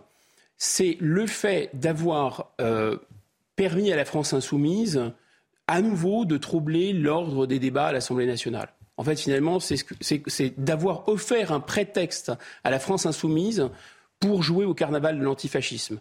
Mais j'ajoute que l'intégralité des partis, sauf le Rassemblement national, ont tenu à faire savoir qu'ils étaient dans le camp du bien. Et c'est quelque chose, à mon avis, qui se retourne complètement contre ces partis. Parce que ça, qu'est-ce que ça, à la fin, fin, qu'est-ce que ça fait? Alors évidemment, il y a des gens qui vont être convaincus et même convaincus d'ailleurs, et c'est beaucoup plus gênant, me semble-t-il, pour l'intelligence, que dire qu'un bateau chargé de migrants retourne en Afrique, c'est en tant que tel une assertion raciste. On pourra peut-être en débattre. Mais si on met de, ce côté, si on met de côté cette, cette, cette interprétation totalement fantaisiste, le simple fait d'avoir créé, d'avoir permis à la France insoumise de faire une espèce de, d'avoir bloqué les débats sereins à l'Assemblée nationale, ça mérite une sanction. Donc en fait, considère que la France insoumise, c'est quasiment un taureau enragé et furieux, et que si on agite le moindre chiffre rouge, ou ce qu'il pense être un chiffre rouge, on est dans son tort. Très étrange. Najouel a été avocate. Est-ce que vous avez le sentiment, comme Guillaume Bigot, finalement, que les autres partis ont, ont, réussi à, à, rétablir ce qu'ils voulaient, ce qui était peut-être plus confortable pour eux, c'est-à-dire un cordon sanitaire autour du Rassemblement national? Alors, euh, déjà, le, euh, le RN devait se douter, je rebondis sur ce que vient de dire Guillaume Bigot, devait se douter que la moindre erreur euh, de sa part allait être sévèrement pointée du doigt. Et là, on y est, parce que vous avez un RN qui souhaite s'institutionnaliser. on l'est d'ailleurs, le ministre de la Justice parle de d'élus encravatés. vous voyez, donc à un moment, il fallait se douter que euh, s'il y avait un débordement sur des propos tenus par un député RN, eh ben, ça allait être euh, euh, surexploité, notamment par, par LFI. après, vous rappeliez la sanction, c'est-à-dire on parle plus de racisme, on parle de troubles des débats. Mais j'ai envie de vous dire que même LFI trouble les débats également. On l'a vu, hein, euh, les débats parlementaires euh, euh, des, enfin, au sein de, de, de l'Assemblée nationale. Tout ça pour dire que je peux dire que c'est un coup dur aussi pour le, RN parce que euh, il y a cet objectif de faire oublier. Mais depuis euh, son arrivée au pouvoir, Marine Le Pen souhaite faire oublier les propos euh, de son père de, et dédiaboliser du coup le RN. Là, cette sortie fissure un peu les choses parce que vous avez des la, la majeure la majeure partie de la classe politique qui disent regardez le véritable visage du, RN euh, apparaît. Donc c'est un parti euh, raciste, euh, xénophobe. et, j'allais dire. moi-même, j'aurais exploité, j'aurais exploité cette faille-là. D'autant que cette stratégie menée par Marine Le Pen marche bien sur le terrain parce que quand on regarde les dernières élections, la stratégie est plutôt payante puisque le Front républicain il n'y en a plus en réalité. Donc c'est une stratégie payante de Marine Le Pen de dédiaboliser son parti. Et donc à la veille du congrès qui a lieu aujourd'hui, qui va désigner le, président euh, euh, du RN, ça apparaît quand même comme une maladresse dont il se serait un peu passé, j'ai envie de vous dire. Euh, Grégoire de Fournas euh, explique voilà, que sa, sanction aujourd'hui euh, est d'une dureté inouïe avec une grande injustice, mais il est respectueux, dit-il, de l'institution, je m'y soumets. Oui, là on est toujours dans la, dans la, dans la droite ligne de ce, d'un parti qui sait qu'il est traqué et guidé, un peu comme dans les films, vous savez, les gens ont des cibles sur eux en permanence, donc ils se savent sous, sous observation en quelque sorte et euh, il est obligé de s'y soumettre parce que euh, euh, c'est la stratégie qu'a donné Marine Le Pen. Est-ce qu'il a fait en cravate et, pas et, la mèche bien peignée sur le côté. Il faut que rien ne dépasse. Donc voilà. Donc il, il, il pensent, même si c'est injuste, que le plus malin c'est de ça. Est-ce qu'il a fait une faute politique? Je pense que c'est une. quand on évacue complètement la question du, racisme, puisqu'elle n'est pas dans les motifs d'ailleurs de sanctions de l'Assemblée, du bureau de l'Assemblée nationale. Mais au risque de vous surprendre, de paraître paradoxal, je pense que c'est finalement la réaction de l'ensemble des partis politiques qui se sont ligués euh, pour dénoncer un racisme un, racisme imaginaire, comme le malade imaginaire de Molière, il y a un, racisme imaginaire pour dénoncer ce racisme imaginaire, y compris une fois qu'il est démasqué, parce que évidemment dans le feu de l'action, euh, dans les minutes qui ont suivi, etc., il pouvait y avoir un flottement, un flou, on ne comprenait pas, etc.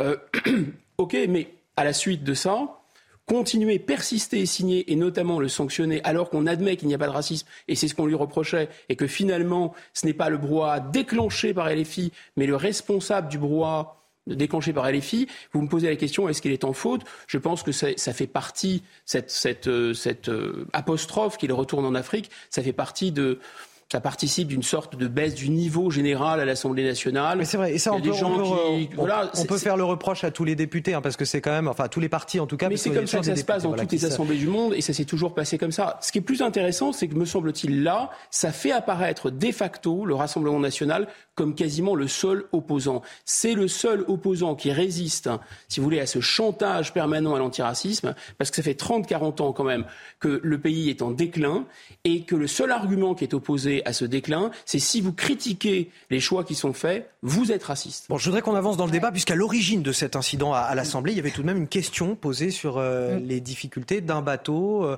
euh, d'une association, un bateau humanitaire en Méditerranée. C'est celui de l'association SOS Méditerranée, l'Ocean Viking, qui transporte à son bord 234 migrants. il n'est pas seul ce bateau, il y en a quatre autour de, de l'Italie. Ils sont tous au large du pays, ils cherchent à pouvoir accoster. Et la pression s'accentue justement autour du pays de la part de ses partenaires européens.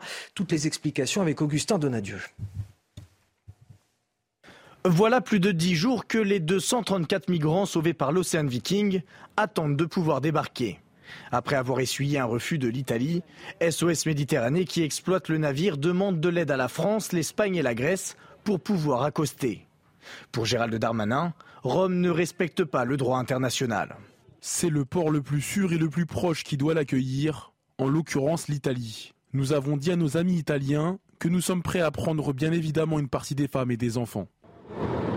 Jusqu'à maintenant, 20 demandes de port sûr ont été formulées par l'ONG. Toutes sont restées vaines. Alors voyant le mauvais temps arriver, le navire s'est positionné à moins de 50 km des côtes italiennes. La France n'a pour le moment pas répondu à l'appel de détresse. La députée européenne Nadine Morano dénonce un système de sauvetage qui incite à l'immigration. Moi, je ne veux pas que ces personnes risquent leur vie en mer. Je ne veux pas qu'on les incite à partir. Je ne veux pas qu'on leur réserve un destin à vivre dans des bidonvilles. Moi, je veux une immigration qui soit choisie. Je ne veux pas qu'on continue à instrumentaliser tout ce système qui, qui est une pompe à immigration illégale. C'est ça la vérité. Au total, quatre bateaux de sauvetage se trouvent actuellement en mer, avec à leur bord plus de 1000 personnes qui attendent de pouvoir débarquer sur le continent européen. Oui, parce que la conséquence de cet euh, incident, Guillaume Bigot, c'est qu'on s'est privé de ce débat aussi sur ces questions-là. On s'est privé de ce débat et ce débat, il est, assez simple. C'est euh, Michel Rocard, c'est qu'on ne peut pas accueillir euh, toute la misère du monde on, parce qu'on a déjà beaucoup de misère chez nous, d'une part, parce qu'il y a des problèmes qui sont liés à cette immigration clandestine et au fait que, en l'état actuel du système juridique, et notamment de la construction européenne, on a perdu toute souveraineté en la matière. Gérald Darmanin dit dans ce sujet, on l'entend, le droit international est très clair. Quand un bateau demande à accoster avec des naufragés à bord, c'est le port le plus sûr et le plus proche qui doit l'accueillir. Voilà oui, ce dit à l'Italie pour lui mettre la pression. C'est un, un glissement sémantique particulièrement malhonnête parce qu'en fait, le fait de devoir, et c'est un devoir de la mer et un droit international de la mer, de devoir secourir des gens qui sont en train de se noyer, c'est vrai, qui sont en difficulté, c'est vrai, ça ne veut pas dire qu'il faut les, qu'un État a le devoir ou l'obligation de les accueillir en tant que migrants. Vous voyez bien le glissement entre des gens qui sont dans une situation euh, de péril en mer et c'est un devoir de les secourir, et le fait de les ramener soit d'où ils viennent, soit de les faire débarquer. Et on, est en train de dire quoi finalement? Le sous-entendu, c'est que toute l'Afrique, ce serait un bateau qui coule, c'est que les conditions de vie en Afrique seraient épouvantables, c'est que l'Afrique, ce serait un continent, quasiment un camp à ciel ouvert, et qu'on serait là face à des gens qui fuiraient une guerre gigantesque, une, une entreprise terrifiante d'extermination. Et c'est de la folie. C'est honteux de dire ça pour l'Afrique et pour les Africains. Ces gens veulent un niveau de vie meilleur que ceux qu'ils ont chez eux, c'est entendu, mais ça ne veut pas dire qu'ils sont tous en péril de mort ou que ce sont tous euh, des réfugiés de guerre, euh, des combattants pour la liberté, etc. Tout ça, on le sait bien. Or, en l'état actuel, c'est le fond de l'affaire, en l'état actuel de la construction européenne, article 79, article 80 du traité du fonctionnement de l'Union européenne, la France, comme l'Italie, comme les autres pays, n'ont plus la main, ne peuvent plus décider qui vient et qui ne vient pas. À partir du moment où les gens accostent, ils vont demander le droit d'asile, ils demanderont le droit d'asile, ils l'obtiendront, ils ne l'obtiendront pas. S'ils ne l'obtiennent pas, on ne pourra plus les renvoyer. C'est ça la réalité juridique des choses. M. Darmanin le sait très bien et la tait. Évidemment, c'est beaucoup plus intéressant de faire des faux débats sur le racisme et de faire pleurer dans les chaumières avec les enfants et les femmes. D'autant qu'en fait, si vous les accueillez, évidemment, c'est ça qui fait de la Méditerranée un cimetière. Les gens qui accueillent et qui, euh, en fait, font des appels d'air pour ces migrants clandestins sont responsables de la mort des migrants clandestins en Méditerranée. Najouel Haïté, vous êtes d'accord avec Guillaume Bigot qui nous dit que finalement cette affaire, elle est révélatrice de l'incapacité finalement que les États, les États-nations ont à pouvoir gérer les flux migratoires en Europe? Oui, il y a une impuissance hein, qui est bien réelle. Hein. Et euh, Guillaume Bigot le rappelait, le principe essentiel du droit maritime, c'est qu'en mer, toute personne en situation euh, de péril doit être secourue. Et donc, euh, vous rappeliez également que l'État dont le port est le plus proche, eh bien, doit, se doit d'accueillir ces migrants. Mais là où j'ai une petite différence d'appréciation avec Guillaume Bigot, c'est que il y a un devoir pour les États d'accueillir euh, ces migrants. Ah bon? Et c'est ah oui et, c'est la convention en fait euh, internationale de protection des droits fondamentaux et la convention européenne des droits de l'homme. Quand vous lisez ces textes, vous avez une obligation, après n'en déplaise, hein, mais vous avez une obligation à partir du moment où ils ont quitté leur pays d'origine, eh bien il y a une obligation pour les États, eh bien, euh, euh de, de, de, les accueillir euh, euh dès qu'ils ont, dès qu'ils sont en situation euh, de détresse. Et vous parliez du, du port euh, le plus proche. D'ailleurs, le secours aux migrants en mer comprend plusieurs phases et qui est assez complexe et assez long. Vous avez le sauvetage, le sauvetage bien sûr en mer. Vous avez le traitement sanitaire sur le bateau. Ensuite, euh, vous avez euh, le débarquement et le traitement des demandes de séjour, parce qu'il ne s'agit pas non plus euh, qu'il débarque et ensuite qu'il chacun prend sa route avec sa valise, etc. Après, il y a un véritable accompagnement et il y a un traitement des demandes de, de séjour, voire d'asile. Après, soit et ça c'est le principe. Euh, soit euh, dans la procédure, quand il demande euh, auprès de l'OPFRA une demande d'asile, bah, la demande est, acceptée, mais vous avez raison, les procédures peuvent être assez longues, et donc leur présence sur le territoire assez longue ou pas, s'ils n'ont pas le statut, ils resteront quand même. Eh mais en tous les cas, eh, vous avez une loi. Et ça, c'est aussi non, mais, c'est le véritable. Vous avez raison, mais c'est le véritable, c'est le véritable problème, c'est-à-dire qu'il faut vraiment une accélération des procédures.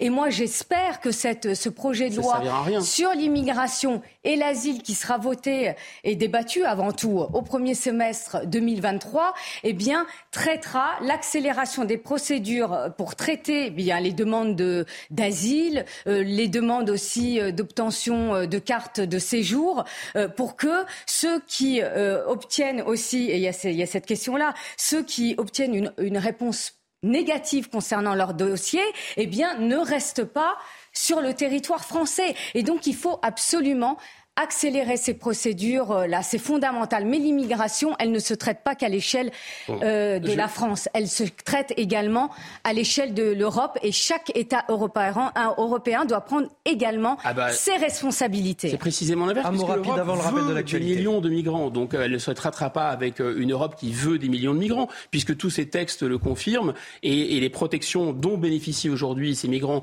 Et vous avez apporté les trompes d'eau à mon moulin. Vous avez dit qu'effectivement, une fois accostés, on ne peut plus les refouler, c'est exactement ce que je disais, et que vous dites qu'il faut accélérer les procédures pour déterminer s'ils sont, ont le droit ou pas, mm. mais même s'ils, même s'ils n'ont pas le droit, ce qui est la plupart d'entre eux, de toute façon, le droit européen, à nouveau, la Convention européenne des droits de l'homme. Attendez, est obligé, je vais vous dire, vous écoutez, je le droit européen, Alors, le droit européen est obligé d'évoluer. Parce que nos auditeurs, c'est compliqué. Le droit européen oblige à les garder sur le territoire. Et par ailleurs, l'Union européenne veut des millions de migrants.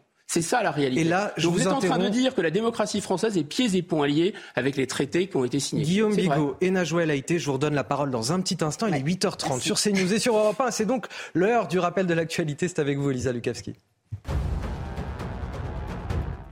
Un Européen euh, sur quatre hein, déclare se trouver dans une situation précaire et obligé de renoncer à certains besoins. C'est ce que pointe un baromètre du Secours populaire réalisé par l'Institut Ipsos et publié hier en raison d'une situation financière difficile. 62% des Européens ont déjà restreint leurs déplacements et 47% ont déjà renoncé à chauffer leur logement malgré le froid.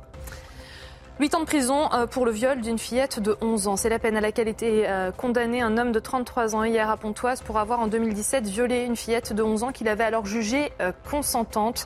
La Cour a estimé que les actes sexuels ont été commis par contrainte morale et par surprise. Du foot avec euh, le début de la 14e journée de Ligue 1 hier et Auxerre qui a arraché le match nul face à 3, ouverture du score. Vous le voyez, signé Ronny Lopez. L'égalisation de la GIA intervient en toute fin de match avec Gaëtan Perrin à la baguette. Un partout entre les deux clubs voisins. Auxerre est 14e, 3 pointe de son côté au 12e rang. Elisa Lukavski pour l'essentiel de l'actualité. Je suis toujours avec euh, Guillaume Bigot, politologue, et Najwa El Haïté, avocate. Euh, Najwa, je vous redonne la parole. Le, le Rassemblement national, mais aussi d'autres personnalités, on l'a entendu comme euh, Nadine Morano, euh, disent que ces bateaux humanitaires qui viennent en aide aux, migrants en Méditerranée sont aussi des, maillons de ces flux migratoires clandestins et, qu'ils font finalement le jeu des passeurs. Guillaume Bigot l'a rappelé tout à l'heure, je pense, en fin de propos. Est-ce que vous êtes d'accord avec ça? Mais tout à fait. Vous, avez, vous avez toujours eu, bah, quand il y a de la misère humaine, vous avez toujours des gens qui exploitent cette misère humaine. Après, moi, je ne sais pas si SOS Mé- Méditerranée fait partie euh, euh, de, de ces euh, ONG qui ont des collusions avec les passeurs. Mais Ah non, néanmoins, ils ont du sang sur les ça- mains, par contre. Je vais vous dire, ça existe. Ça existe. Et d'ailleurs, vous avez même un procès euh, qui a démarré en Italie sur la collusion de passeurs et d'ONG. Euh, donc c'est- en cours, donc on ne peut pas nier ce, ce lien-là. Après, il s'agit de le prouver, mais ils sont très malins puisque bah, c'est des réseaux euh, très bien organisés, très bien structurés. Et donc, euh, dans ce que j'ai pu lire euh, dans le cadre, parce que je me suis intéressée un peu à la question, des enquêtes qui sont menées à la veille de ce procès en Italie qui est en cours, eh bien, euh, il y a une question de preuve. Vous avez, il n'y a, pas d'échange entre les passeurs et les ONG. Donc, ils sont très, pour ceux, bien sûr, moi je mets pas euh, toutes les ONG dans le même sac, mais pour ceux où il y a vraiment une collusion avec les passeurs, ils font tout pour ne pas laisser de, de preuves. En fait, il n'y a pas de, on voit qu'il n'y a pas de message. euh, Allez, on va avancer, Tout Non, est bien juste- organisé en mot, euh, la matière. Bigot, un dernier ces bateaux, ces bateaux qui raccompagnent, qui portent secours aux gens qui se noient et qui les raccompagnent d'où ils viennent, il n'y a rien à dire, c'est c'est l'humanitaire, ils sont dans leur métier. Quand ils les accompagnent en territoire européen, compte tenu de ce qui a été dit et rappelé tout à l'heure, eh bien, en fait, ils créent un appel d'air et je pense qu'en fait, ils ont du sang sur les mains. On va revenir en France, on, va parler de l'inflation à plus de 9% dans, dans les supermarchés de la grande distribution. Selon un sondage du Secours populaire, on a aujourd'hui un quart des Français qui estiment vivre dans la précarité. On en parle avec vous, Elisa Lukavski. Le défi pour beaucoup de familles, c'est de subvenir aux besoins de leurs enfants et pour y parvenir, eh bien, ils sont prêts, ces parents, à de nombreux sacrifices. 60% des Français ne savent plus sur quelles dépenses faire des compromis car ils ont déjà réduit tout ce qui pouvait l'être. C'est ce qui ressort hein, de ce premier sondage du Secours populaire au niveau européen. Dans ce rapport, la perception de la pauvreté et de la précarité par les familles françaises, eh bien, elle est alarmante. hein. On y apprend qu'au cours des six derniers mois, un Français sur cinq a eu peur de ne pas pouvoir subvenir aux besoins euh, de ses enfants. On entend par là les repas, les frais de santé, de scolarité ou encore euh, l'achat des vêtements de la même façon. Et là, ce n'est pas une crainte, hein, mais une réalité. 12% des Français n'ont pas pu donner à leur enfant une alimentation euh, suffisamment variée. Des parents, vous le voyez, qui se privent hein, pour offrir de bonnes conditions de vie à leurs enfants. 75% des parents euh, d'enfants de moins de 18 ans interrogés disent avoir déjà renoncé à des loisirs ou des sorties. Ils sont 42% à s'être privés de nourriture pour cela et 41% à avoir déjà fait l'impasse sur euh, des soins médicaux dans cette optique. Pour terminer, on apprend dans ce sondage euh, du Secours populaire que près d'un Français sur quatre hein, juge aujourd'hui sa situation euh, financière et matérielle comme précaire, 24% exactement. C'est un chiffre extrêmement préoccupant. Merci pour ces précisions, euh, Elisa. Les Français sont pris à la gorge, Guillaume Bigot. 60% ne savent plus aujourd'hui sur quelles dépenses faire des compromis. C'est-à-dire que cette affaire d'inflation, elle est à la fois euh, une aggravation de l'appauvrissement de, la population. En tant que tel, c'est un facteur d'aggravation de et on le voit dans ce sondage. Et en même temps, c'est un révélateur. Exactement comme la crise Covid a révélé qu'on ne produisait quasiment plus rien et que le pays s'était quasiment clochardisé, le terme est fort, mais tiers-mondisé, c'est sûr. En tout cas, on arrivait dans une situation où passer de 25% d'industrie avant 2000 à 10% d'industrie aujourd'hui, le pays n'est plus autonome, ne produit plus, plus de l'essentiel de ses, de ses biens. Donc c'est un révélateur de notre vulnérabilité et de notre déclassement. Ensuite, ce qu'on peut dire, c'est que finalement, je crains que beaucoup de nos compatriotes aient accepté leur sort en se disant de toute façon, nous, on sait bien qu'on vivra moins bien que nos parents. Par contre, et c'était rappelé dans un, dans un formidable roman euh, de Nicolas Mathieu qui est sorti en 2018 qui s'appelait Leurs enfants après eux, qui a eu le prix Goncourt lycéen. Ces Français majoritaires de la France périphérique se disaient bon, nous, effectivement, c'est fichu, mais nos enfants auront mieux que nous. C'est un espoir absolument euh, humain et normal. C'est-à-dire qu'on mise sur la prochaine génération. Et là, en fait, ce qu'on comprend, et ce qu'ils sont en train de comprendre, c'est que ça va pas bien se passer, y compris pour la prochaine génération, et qu'ils sont en train, ils essayaient de ménager au maximum leurs enfants, ils n'y arrivent même plus. Quand vous voyez, enfin, le, sondage, j'ai regardé de près, les parents se prient pour leurs enfants bah, à 41% de soins médicaux. Donc, on peut nous raconter qu'il y a une sorte de un ressenti de l'insécurité et l'insécurité réelle, je pense que beaucoup ne comprennent pas que ce n'est pas un ressenti de l'appauvrissement, c'est un appauvrissement réel. Une insécurité économique, en tout cas, pour, euh, pour, les Français. Najouel a été avocate. Malgré les privations euh, évoquées par euh, Guillaume Bigon, on a encore 12% de Français qui disent ne pas avoir pu fournir une alimentation variée à leurs enfants dans les six derniers mois. Non, il y, a, une véritable euh, détresse sociale et, également une insécurité alimentaire hein, que Guillaume Bigot euh, vient de souligner. Et cette étude du Secours populaire, pour cela, est, très frappante. Hein. Euh, et d'ailleurs, je, cite les, les, chiffres de l'étude. Vous avez 33% des personnes interrogées qui disent qu'ils ne sont pas en mesure de donner à leur enfant une alimentation variée. Alors face à cela, vous avez un gouvernement aussi euh, qui souhaitent agir. Après, les associations disent que ce, ce n'est pas assez, mais vous avez euh, la Première ministre qui a lancé euh, un fonds euh, d'une aide alimentaire à hauteur de 60 millions euh, d'euros en 2023. Alors, je vous disais, les associations attendaient un budget beaucoup plus important. Mais en tous les cas, déjà, c'est un dispositif, un plan qui va être mis en place. Et là, je rejoins les associations. Ils regrettent que ce plan ait mis de côté les cantines scolaires. Et moi, en tant qu'élu, je, je, je, peux en parler parce que les cantines scolaires, on le voit de plus en plus concernant les cantines scolaires, de plus en plus de municipalités sont contraintes d'augmenter leurs tarifs. Euh, leurs tarifs en raison bien sûr de l'inflation, mais également du coût euh, des produits alimentaires. Et donc, ce qui est regrettable, c'est que ce plan euh, ne prévoit pas euh, euh, un accompagnement, une aide auprès des collectivités locales et notamment des municipalités sur ce volet-là, d'autant que le Conseil national à l'alimentation a insisté sur le fait que les, la restauration collective dont fait partie les cantines scolaires joue un rôle essentiel dans l'équilibre alimentaire des enfants. Et on l'a vu pendant cette crise sanitaire, quand les écoles ont fermé et donc les cantines scolaires, eh bien, vous aviez des enfants qui, chez eux, ne pouvaient plus euh, bénéficier euh, d'une alimentation équilibrée au sein euh, de leur famille.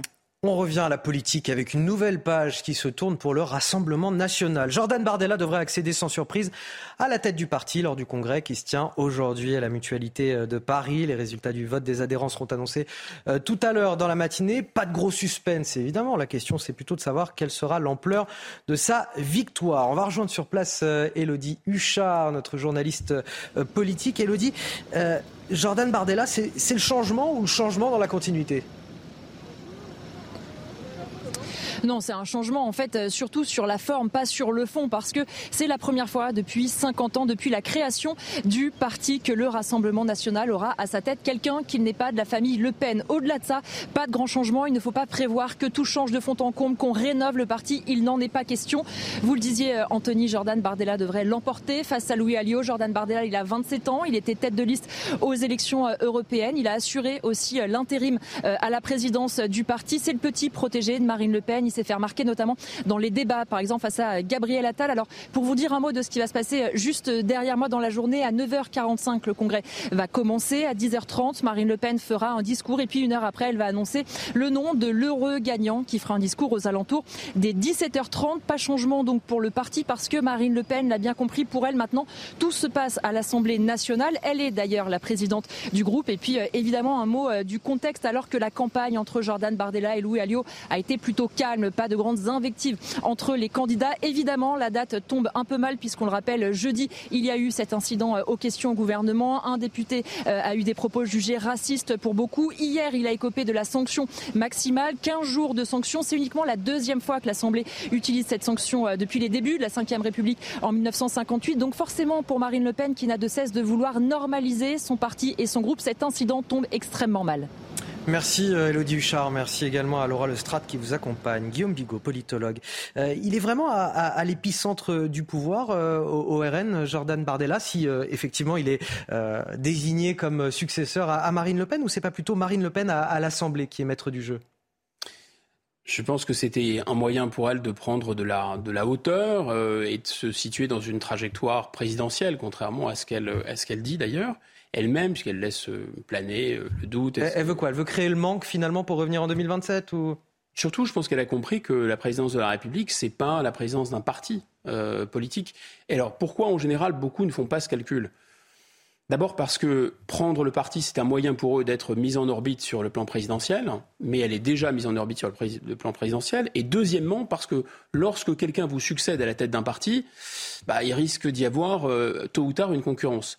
Et là, où le, mécanisme Le Pen a plutôt été bien pensé et bien organisé, c'est que dans les deux cas, les deux personnes qui peuvent lui succéder, de toute façon, pour des raisons différentes, ne lui euh, feront pas d'ombre en 2027 seront lorsqu'il faudra désigner un candidat pour le Rassemblement national. Seront d'une très grande loyauté et auront l'un comme l'autre euh, feront l'un comme l'autre le calcul que la meilleure chose qui puisse leur arriver sur le plan personnel et aussi euh, pour leur, euh, pour leur, on va dire leur entourage politique, c'est que Marine Le Pen soit élue. Donc, d'une certaine façon, le parti sera toujours à sa main et elle pourra bénéficier d'un effet de prise de hauteur par rapport au parti.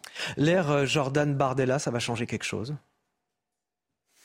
Non, je pense que ça ne changera rien parce que euh, il faudrait pour ça, si vous voulez, c'est toujours l'argument, on en revient, comme elle s'appelle Le Pen, c'est un argument finalement un peu raciste en fait. Hein. Qu'est-ce que c'est le racisme? C'est dire que vous êtes responsable euh, de ce que vous êtes alors que vous n'y pouvez rien. Vous êtes responsable de votre couleur de peau et on vous attribue des tas de choses à cause de votre couleur de peau. Mais là c'est pareil, elle a un nom de famille, alors on lui dit mais vous êtes raciste parce que vous vous appelez Le Pen. Et on se dit bon quand il y aura quelqu'un qui ne s'appelle plus Le Pen ou qui n'a pas de lien avec la famille Le Pen demain à la tête du Rassemblement national, cette espèce de euh, de, fatwa sera euh, levé complètement. Cette espèce de malédiction Le Pen sera levée complètement. Mais en fait, c'est pas le cas parce que je répète, je pense que dans cette configuration-là où il y aura Jordan Bardella à la tête du parti, c'est Marine Le Pen, selon toute vraisemblance, qui sera candidate pour le Rassemblement national. Najwa a été avocate. Euh, néanmoins, Jordan Bardella va devoir mener et, poursuivre une stratégie de dédiabolisation tambour battant, surtout après ce qui vient de se passer à l'Assemblée cette semaine. Ce qui est sûr, c'est qu'il n'y aura pas de changement de stratégie, c'est clair. Il continuera sur euh, celle mise en place par Marine Le Pen, euh, qui, euh, même si elle ne dirige pas le parti, elle sera quand même omniprésente. Donc sa priorité, ce sera d'animer et de diriger le groupe à l'Assemblée nationale, qui, c'est historique, comprend 89 députés, mais lui aura la lourde tâche, non pas de changer de stratégie, il continuera dans cette stratégie de dédiabolisation et d'institutionnalisation du Rassemblement national, mais il aura pour objectif également de transformer le parti parce que l'objectif, c'est la conquête du pouvoir. Euh, euh, Jean-Marie Le Pen n'était pas dans cette stratégie-là, mais sa fille, elle l'est. Et donc, en effet, euh, Jordan Bardella et le chouchou euh, de, Marine Le Pen, il incarne un nouveau visage. Hein. Euh, tout, le, tout, le, monde s'accorde à dire, hein, quelle que soit, euh, que soit l'appartenance politique, tout le monde s'accorde à dire qu'il se débrouille très bien en débat, qu'il est efficace, qu'il est très mature pour son âge, parce que vous le rappeliez, il a que 27 ans, il est très mature pour son, pour son âge, aussi bien sur le fond que sur la forme, où il est toujours très euh, propre sur lui. C'est un euh, Mozart de la politique politicienne. Quoi. Très impeccable. il fait penser à Chirac jeune d'ailleurs. Mais, mais complètement. et euh, il aura en effet cette euh, lourde tâche donc de s'inscrire dans une continuité stratégique, également de transformer son parti, de construire également une, son identité politique, parce que même si Marine Le Pen, eh bien, veille sur la maison, il n'en demeure pas moins que lui, je pense, a des ambitions aussi politiques. Donc il, va falloir aussi qu'il existe politiquement parlant. Et puis, euh, et puis également, euh, il a pour objectif les européennes, puisque d'ores et déjà, on sait que ce sera lui qui de nouveau sera la tête de liste. Donc la priorité, c'est qu'il gagne aux européennes, enfin qu'il fasse gagner. Ce sera son premier test. En, fait, en 2024. Il devait y avoir normalement deux rassemblements nationaux. C'est ce que les politologues pensaient, c'est-à-dire il y a le rassemblement national plutôt du Nord, du Nord-Pas-de-Calais, qui est un peu plus social. Finalement, euh, c'est ce que LR reproche au Rassemblement national, en disant c'est une politique de gauche, une politique contre les patrons. Ah oui, effectivement, euh, le patronat, on a bien vu, veut, veut faire venir les migrants. Et Ensuite, il y a un, Rassemblement national plus proche des idées de Marion Maréchal ou d'Éric Zemmour, le, Rassemblement national du Sud.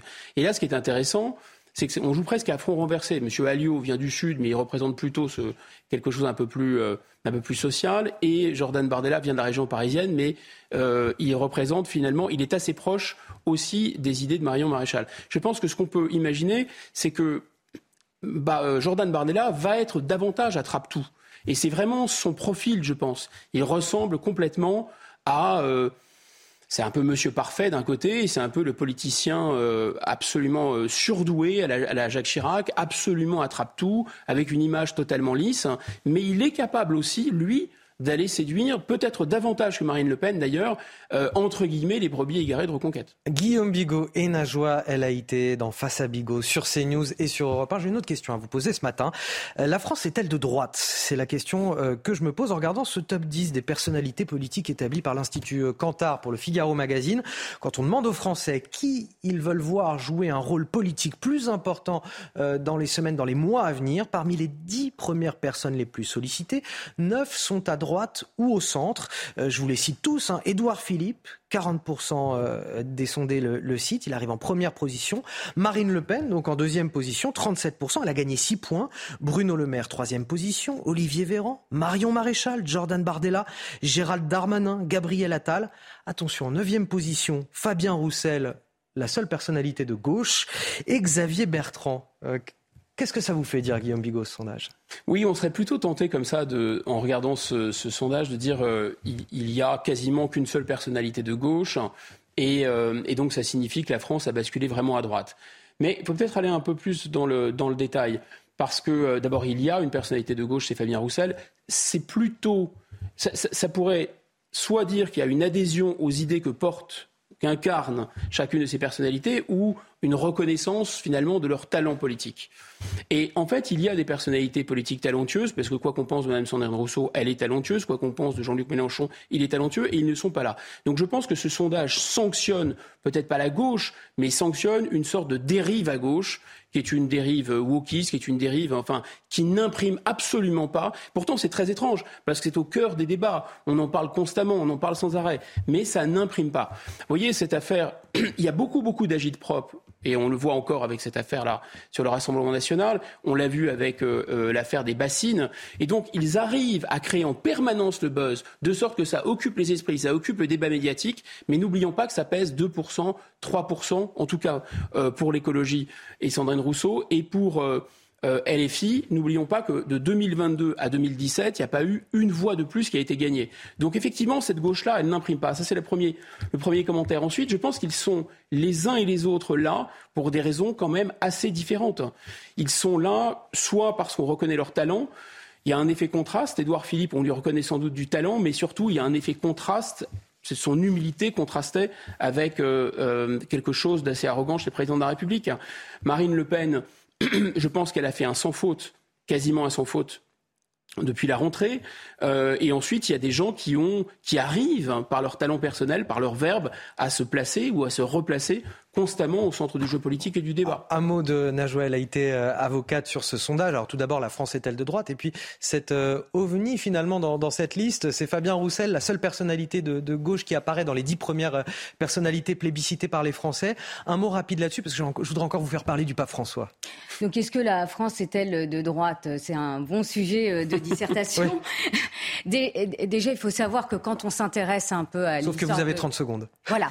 Sauf que quand on s'intéresse à, l'histoire euh, euh, de France euh, et, notamment à son histoire politique, eh bien la droite a, a plus gouverné la France. Elle était plus au pouvoir. Donc il y a eu cette exception avec François Mitterrand, donc François Hollande. Mais en tous les cas, quand on dans la continuité sur la Ve République, effectivement. Dans la Ve République, c'est plus, euh, c'est plus euh, la droite. Et d'ailleurs, à l'Assemblée nationale ou au Sénat, le centre de gravité est plus à droite que à gauche. Et là où je rejoins euh, Guillaume Bigot, c'est que les personnalités de gauche n'impriment pas hormis, euh, vous disiez, Fabien Roussel, qui nous a... Individuellement, oui, mais leurs idées, non. Non, leurs idées, en effet, euh, leurs idées, euh, non. Mais en tous les cas, ils n'apparaissent même pas dans ce, dans ce classement-là. donc, euh, aussi l'actualité. Euh, pourquoi la droite imprime plus Déjà dans les idées, parce que vous avez de plus en plus de Français qui demandent une, un État fort. Donc c'est plutôt la des questions régaliennes, de l'insécurité. Voilà, c'est la droite gaulienne. Vous avez euh, de plus en plus de Français qui demandent à ce qu'ils soient sécurisés aussi dans leur quotidien. Donc c'est la droite autoritaire qu'on attend. Donc euh, j'ai envie de vous dire, le contexte actuel pousse les Français à demander un peu plus de droite, surtout dans l'état euh, dans lequel se trouve euh, la gauche et ses idées. Il, nous reste trois minutes. Je voudrais vous faire écouter le pape François qui est en visite à, à Bahreïn, petit royaume insulaire de la péninsule arabique. Une visite sur le thème du dialogue interreligieux. Il est notamment venu prôner la fraternité, la lutte contre les extrémismes, la réconciliation face à l'instrumentalisation des croyances religieuses. On l'écoute. Il ne suffit pas de dire qu'une religion est pacifique, il faut condamner et désigner les violents qui abusent du nom.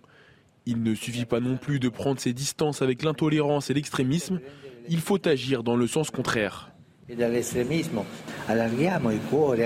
Chers amis, poursuivons ce chemin, ouvrons nos cœurs à nos frères et sœurs, avançons sur le chemin d'une plus grande connaissance et compréhension de l'autre, renforçons les liens qui nous unissent, sans duplicité ni crainte, au nom du Créateur qui nous a mis ensemble dans ce monde. Guillaume Bigot, le pape, un messager de paix finalement. Est-ce qu'on peut espérer que ces mots aient une portée dans le monde musulman? Non. Et d'ailleurs, euh, il faut décoder un peu, il s'adressait à Bahreïn, aux autorités de Bahreïn, qui sont des autorités euh, sunnites qui persécutent des chiites. Euh, et les chiites sont majoritaires dans cette région. Vous savez, on parle du golfe Persique. Persique, ça veut dire iranien. Les Iraniens sont majoritairement chiites. Et donc, euh, il y a beaucoup de ces monarchies qui, sont, qui ont peur de perdre le pouvoir au profit euh, donc d'une majorité chiite qu'ils oppressent souvent et qui se tournerait vers l'Iran. Donc c'est pour ça qu'il y a cette, cette répression religieuse à l'intérieur de ces pays. Et puis, on sait que les chrétiens sont très maltraités dans ces, dans ces pays. Donc moi, je trouve assez étonnant que le pape François plaide en général pour la tolérance religieuse et en particulier un peu en creux contre l'islamophobie des gens qui feraient des amalgames, etc. Qu'il le fasse en plus en terre d'islam, là où les chrétiens sont persécutés, ça paraît fou. Il n'y a pas Il n'est pas dans son rôle, hein. selon vous? Ah, Je pense que le premier rôle d'un pape euh, euh, catholique, c'est de défendre les chrétiens contre les persécutions. C'est quand même, c'est quand même sa mission, sa mission centrale. Et par ailleurs, qu'ils défendent la tolérance religieuse, évidemment, c'est de bonne guerre. C'est totalement de bonne guerre. Euh, il y a quelques années, quelqu'un qui avait été chargé à l'université El Azhar, qui est le principal centre de formation euh, de l'islam euh, sunnite dans le monde, enfin le plus prestigieux en tout cas, qui se trouve au Caire, était un dominicain. et il était le correspondant du Vatican là-bas dans un dialogue interreligieux avec El Azhar. Eh bien, il a démissionné en disant finalement, il y a une montée de l'islamisme, c'est insupportable. Najouel a été pour euh, finir sur cette question. C'est un vœu pieux que, que le dialogue interreligieux, la fraternité entre les religions? C'est un vœu pieux mais nécessaire. il est important de le rappeler. Moi, je pense que le pape euh, est au contraire dans son rôle hein, euh, de, de, rappeler aussi euh, les, les autorités, j'allais dire religieuses musulmanes à leur responsabilité, parce qu'il le dit très justement. Il dit que quand euh, enfin, je, je, comprends euh, euh, ces mots de, la manière suivante. quand il y a des attaques terroristes, et, et, et, bien le monde musulman doit aussi prendre sa part et prendre la parole, c'est-à-dire dénoncer ces actes-là. Oui, pas en mon nom en quelque sorte. Hein, un peu, pas en mon nom, not in my name, comme on a pu entendre. Exactement, sauf qu'ils ne le font pas. La, la, réalité, c'est qu'ils ne le font pas. Et, et je pense qu'il est dans son rôle de, de dire, donc c'est bien d'appeler à la paix euh, dans le monde, mais aussi il faut passer aux actes avec un vrai, un vrai discours et un, un vrai dialogue interreligieux euh, et non pas euh, se cacher euh, derrière le silence quand il y a euh, des actes terroristes graves à travers le monde. Et on arrive à la fin du temps qui nous est imparti. Merci à vous, Guillaume Bigot et Najouel Haïté d'avoir participé à cette émission. Vous restez avec nous sur CNews dans un instant. La matinale week-end se poursuit et sur Europe 1, c'est l'heure de retrouver Lénaïque Monnier et Frédéric Tadei c'est arrivé cette semaine. Excellent week-end à tous sur CNews et sur Europe 1 bien sûr. Bonjour à tous. Une journée calme, mais assez maussade hein, sur l'ensemble du pays, avec en matinée de nombreuses brumes et brouillards qui auront un petit peu de difficulté à se dissiper. Et surtout, j'attire votre attention en direction de la Méditerranée, puisque le vent va encore souffler fort, hein, jusqu'à 100 km heure, qu'il s'agisse du Mistral ou de la Tramontane. Quelques gouttes là aussi en matinée vers le littoral euh, de la Manche, mais dans l'après-midi, eh bien, les pluies auront tendance à devenir un petit peu plus nombreuses, là encore, vers la Bretagne, en remontant vers le Boulonnais, en prime avec le vent qui se lève. Partout ailleurs, eh bien, ça devient de plus en plus calme. Le vent commence à faiblir là aussi près de la Méditerranée, mais par endroits, on verra assez peu hein, la, la, visibilité. D'ailleurs, si vous êtes amené à prendre la route, je vous invite à être prudent. Donc pour les températures, nous sommes légèrement en dessous des normales cette fois-ci, avec la minimale de 1 degré en direction du Massif central. Partout ailleurs, nous pourrions avoir quelques gelées blanches. Il fera 11 degrés en direction de la Méditerranée. Et donc dans l'après-midi, c'est pareil, hein, des températures un petit peu plus fraîches qu'à l'accoutumée. 12 degrés pour Paris, tout comme à Strasbourg, 15 degrés 15 à 16 degrés le long de l'arc atlantique, 17 degrés pour le Pays basque et la maximale revient pour la Corse de 21 degrés. Dans vos bottes, devant la météo, avec Bexley. Bexley, bon chic, bon sens. Un condensé de talent sur un seul plateau, ça n'est possible que sur la matinale de CNews. Grâce à vous, euh, Guillaume Bigot surtout. Grâce à vous, Frédéric Durand également, qui nous a rejoint jusqu'à 10h, directeur de l'inspiration euh, politique. Et euh, bien sûr, Harold Iman, notre spécialiste des questions internationales. Je vous dévoile tout de suite le programme de votre journal de 9h. Les efforts du Rassemblement national pour se banaliser sont-ils réduits à néant? C'est l'une des questions ce matin, alors que l'un de ses députés, accusé de racisme dans l'hémicycle, a écopé de la plus lourde sanction. Deux semaines d'exclusion, du jamais vu depuis 2011. Il va y avoir du pain sur la planche pour le parti de Marine Le Pen qui s'apprête justement à changer de présidence. On en parle dans un instant. À l'origine de cet incident, justement, à l'Assemblée, le sort des migrants en Méditerranée. Quatre bateaux humanitaires cherchent à accoster en Italie. L'Italie qui refuse d'ouvrir ses ports. Ses partenaires européens accentuent la pression, et notamment la France, avec Gérald Darmanin qui invoque le droit international. Une situation symbole des flux migratoires dont le contrôle échappe à l'Europe. Et enfin, chaque semaine, on est auprès de vous avec des reportages qui vous concernent. Ce matin, les caissières et les caissiers dans les supermarchés, ils sont les premiers témoins des choix difficiles qui s'imposent aux Français lors du passage en caisse. Dans la grande distribution, l'inflation culmine à plus de 9%. Le reportage à suivre. Mais on commence tout d'abord avec euh, les conséquences de ces accusations de racisme portées euh, contre un, député du Rassemblement national. Grégoire de Fournas écope de la plus lourde sanction disciplinaire possible, une exclusion temporaire de 15 jours de séance, décision rarissime. On le rappelle, lors des questions au gouvernement euh, ce jeudi, il s'était écrié qu'il retourne en Afrique, alors qu'un député LFI s'exprimait sur un bateau humanitaire bloqué en mer Méditerranée. Tout d'abord, retour sur cette sanction, c'est avec Vincent Fandez. Donc je vais vous demander euh, de vous prononcer. Dans une ambiance pesante, la quasi-totalité des députés présents dans l'hémicycle votent l'exclusion temporaire de Grégoire de Fournas. De se lever. Je vous remercie.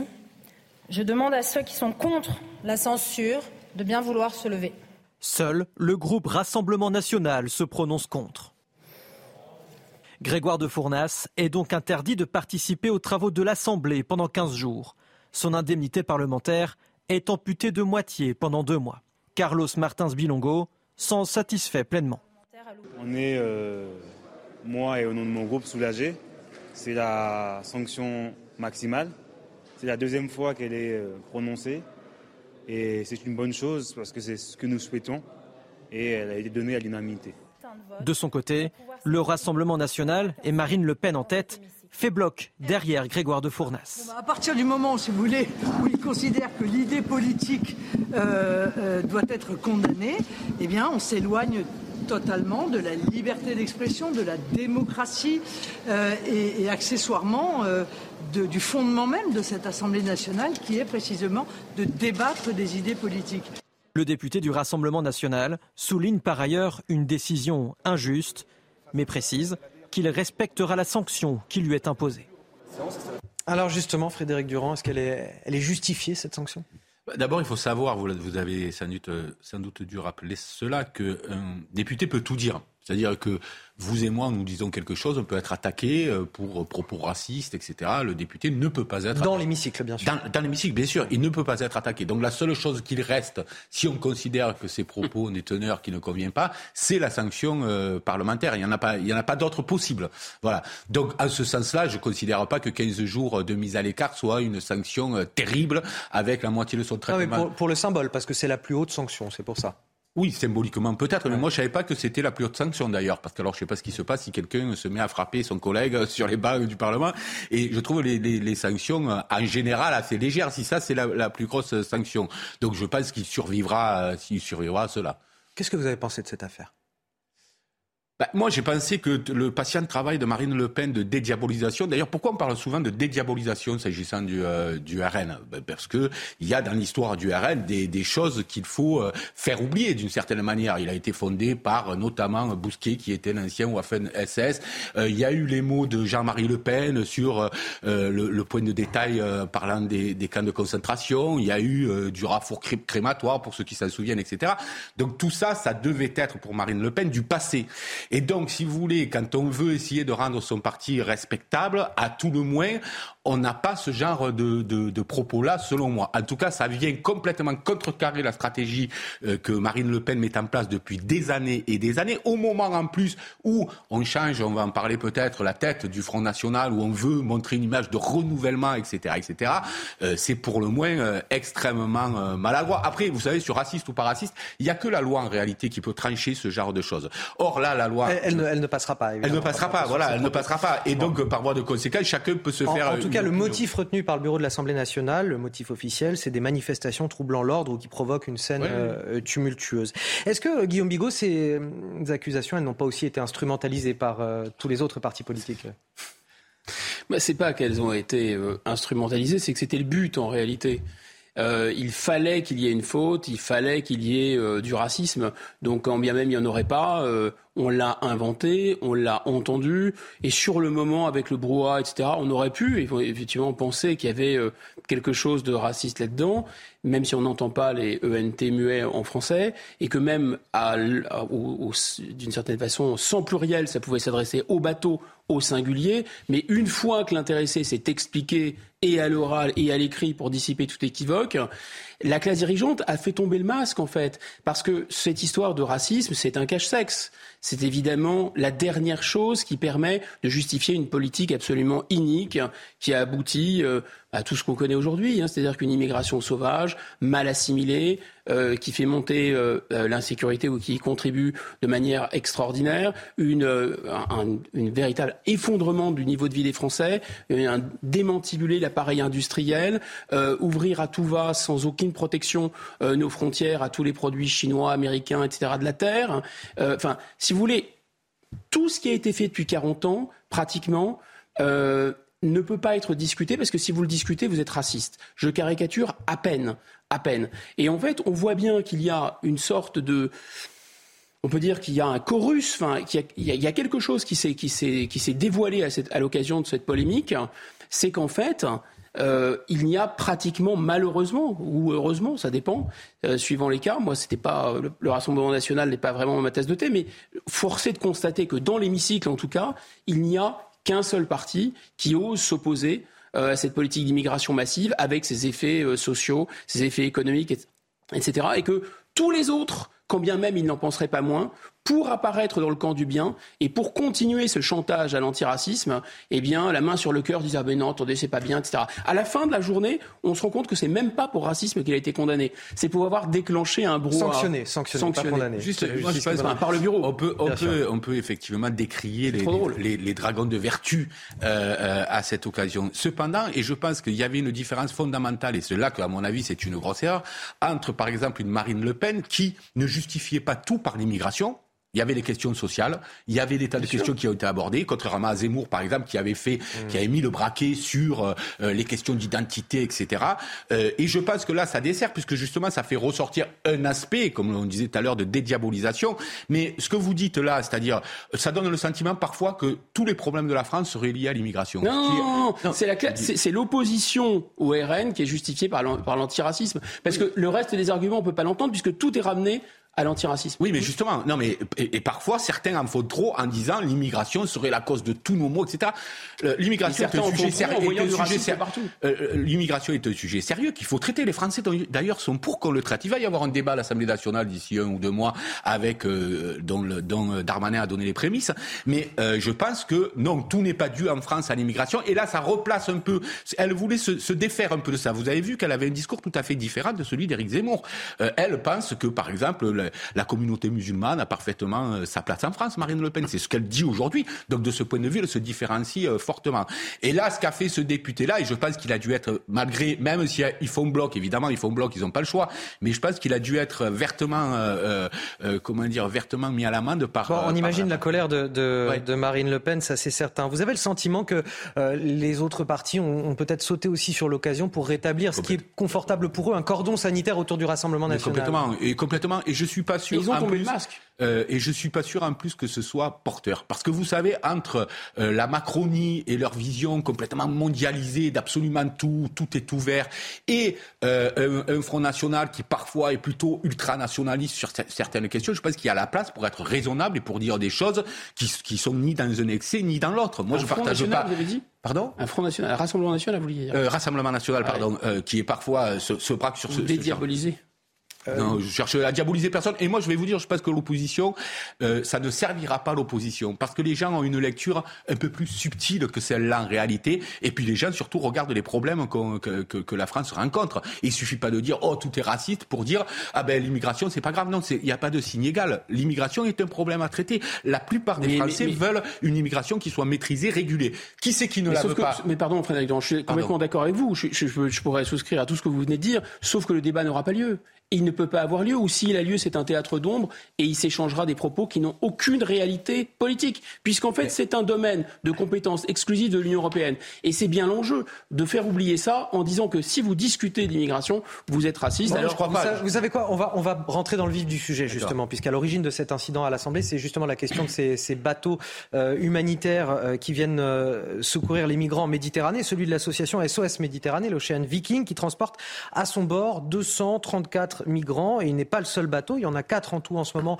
qui sont au large de l'Italie et qu'ils cherchent à, accoster. Et la pression s'accentue justement autour de l'Italie pour qu'elle les laisse faire. Toutes les explications avec Augustin Donadieu, puis on en discute évidemment sur ce plateau. Voilà plus de dix jours que les 234 migrants sauvés par l'Océan Viking attendent de pouvoir débarquer. Après avoir essuyé un refus de l'Italie, SOS Méditerranée qui exploite le navire demande de l'aide à la France, l'Espagne et la Grèce pour pouvoir accoster. Pour Gérald Darmanin, Rome ne respecte pas le droit international. C'est le port le plus sûr et le plus proche qui doit l'accueillir, en l'occurrence l'Italie. Nous avons dit à nos amis italiens que nous sommes prêts à prendre bien évidemment une partie des femmes et des enfants. Jusqu'à maintenant, 20 demandes de port sûr ont été formulées par l'ONG. Toutes sont restées vaines. Alors voyant le mauvais temps arriver, le navire s'est positionné à moins de 50 km des côtes italiennes. La France n'a pour le moment pas répondu à l'appel de détresse. La députée européenne Nadine Morano dénonce un système de sauvetage qui incite à l'immigration. Moi, je ne veux pas que ces personnes risquent leur vie en mer. Je ne veux pas qu'on les incite à partir. Je ne veux pas qu'on leur réserve un destin à vivre dans des bidonvilles. Moi, je veux une immigration qui soit choisie. Je ne veux pas qu'on continue à instrumentaliser tout ce système qui, est une pompe à immigration illégale. C'est ça la vérité. Au total, quatre bateaux de sauvetage se trouvent actuellement en mer, avec à leur bord plus de 1000 personnes qui attendent de pouvoir débarquer sur le continent européen.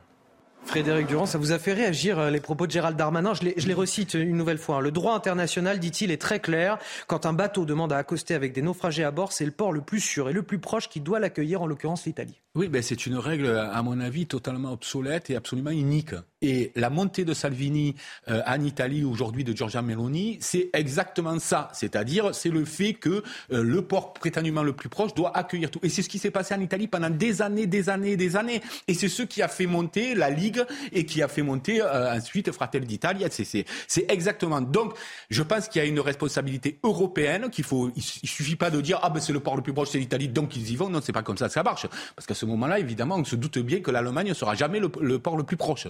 Euh, c'est une évidence. Et donc, je pense qu'il faut. Je pense que là, les propos de Darmanin sont déplacés et que je pense que si on veut faire un peu agir la solidarité européenne, c'est pas en disant cela qu'on va la faire agir. Guillaume Bigot. bah, la solidarité européenne, c'est l'un des instruments euh, pour mettre en œuvre le plan de la Commission européenne, c'est-à-dire de faire venir des millions de migrants. C'est dans les textes de, de, dans la stratégie qui est pensée par la Commission européenne, mais c'est aussi dans les une stratégie pour faire venir les migrants. Écoutez, on va être très, on va essayer d'être pédagogique. Aujourd'hui, en l'état actuel des choses, la France n'a plus de souveraineté en matière migratoire. Elle a une possibilité, la France.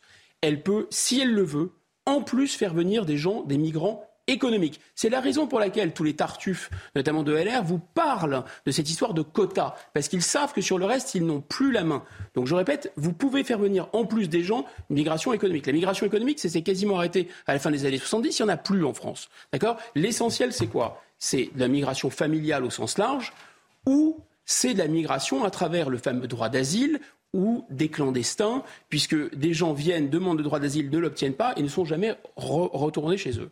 Et en l'état actuel des traités qu'on a signés, en l'état actuel du mécanisme européen, c'est-à-dire qu'il faudrait une majorité des deux tiers pour changer ces règles-là, une fois que les gens sont chez vous, c'est fini. Vous ne pouvez plus les renvoyer chez eux. Vous pouvez éventuellement les renvoyer chez eux si vraiment ce sont des terroristes et des gens extrêmement dangereux au compte-goutte. Voilà. 9h15, 9h15 sur CNews, c'est l'heure du rappel de l'actualité. C'est avec vous, Lisa Lukavski. Un Européen sur quatre déclare se trouver dans une situation euh, précaire et est obligé de renoncer à certains besoins. C'est ce que pointe un baromètre du secours populaire réalisé par l'Institut Ipsos et qui a été publié hier. En raison d'une situation financière difficile, 62% des Européens ont déjà restreint leurs déplacements et 47% ont déjà renoncé à chauffer leur logement malgré le froid. Un projet de loi pour accélérer le solaire et l'éolien. C'est ce qui a été voté au Sénat en première lecture hier. Alléger les procédures administratives, installer, des panneaux solaires au bord des autoroutes et sur les parkings, ou encore développer massivement l'éolien en mer. Autant de mesures prévues hein, qui doivent permettre à la France de rattraper son retard. Pour 2050, le président Macron s'est fixé comme objectif de multiplier par 10 la capacité de production d'énergie solaire. Et puis Twitter qui entreprend de licencier la moitié de ses effectifs. Une semaine après son rachat par Elon Musk, le milliardaire veut lancer des projets d'envergure pour le réseau social. La bataille est lancée hein, face aux utilisateurs et annonceurs inquiets de la transformation de Twitter. Environ 50% du personnel va être affecté par les licenciements d'après le document qui a été envoyé aux employés qui ont été remerciés hier. Pour information, l'entreprise californienne comptait près de 7500 salariés euh, fin octobre. Merci euh, Elisa. On vous parle chaque semaine de cette inflation record. Elle concerne les produits de, de, première nécessité dans les supermarchés, que ce soit l'huile, les pâtes, la viande. Et forcément, vous changez au supermarché vos comportements, vous traquez les promos, vous renoncez à certains produits, vous faites aussi euh, des sacrifices pour mieux nourrir euh, vos enfants. Les premiers à l'avoir remarqué, ce sont les caissières et les caissiers qui passent vos articles, justement. Nous avons passé un après-midi avec eux. Regardez ce reportage. Il est signé Olivier Gangloff et Solène Boulan. À la caisse de Fabienne, les produits défilent sous les yeux de clients souvent très attentifs. Beaucoup euh, maintenant en fait euh, font bien attention à toutes les promos, toutes les remises.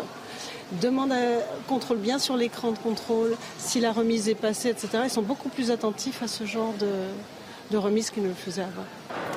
Pour limiter la hausse du ticket, les consommateurs privilégient certains produits comme ceux dont la date limite de consommation est proche.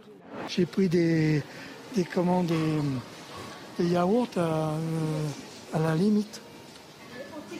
Anti-gaspi, voilà. D'autres traquent les promotions sur les articles vendus en gros, comme cette mère de famille dont le budget course atteint chaque mois près de 400 euros. Mais une fois à la caisse, la note reste salée. J'avoue que je, ferme les yeux, sinon j'achèterai.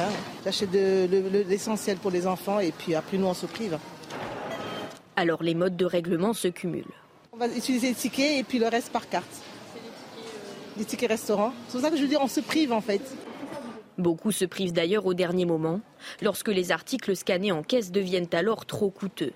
J'ai eu un jus de fruits l'autre jour, le monsieur l'a trouvé trop cher et il m'a demandé de le garder. Une bouteille de vin tout à l'heure euh, pour 20 centimes, elle a attendu vraiment que le roller ramène le, prix exact, sinon elle n'aurait pas pris la, la bouteille pour 20 centimes d'écart. Selon les dernières estimations, l'inflation dans les magasins de la grande distribution a atteint 9,35% en octobre sur un an. Ah oui, 9,35% euh, pour l'inflation dans les magasins de la grande distribution. Je ne vous fais pas parler là-dessus tout de suite parce qu'on va y revenir à 7h30 dans le journal de, 7h30 avec un, sondage qui nous montre, un sondage du Secours populaire, qu'un quart des Français estiment aujourd'hui vivre dans la précarité. L'inflation, euh, elle vient pour partie euh, de ce conflit en, Ukraine. Et justement, on va en parler avec vous de ce conflit en Ukraine, Harold Iman. La Russie accusée de vouloir faire geler la population euh, ukrainienne. C'est ce que dit Anthony Blinken, le secrétaire d'État américain au G7 en Allemagne. Ça veut dire quoi concrètement, Harold? Ça veut dire que l'idée de Vladimir Poutine, c'est comme son offensive piétine, il se détourne sur le front des civils. Et donc, euh, il a fait bombarder pratiquement toutes les centrales énergétiques de toute l'Ukraine, y compris les endroits les plus éloignés à, à 1000 km. À Lviv, par exemple, tout à fait sur la frontière polonaise.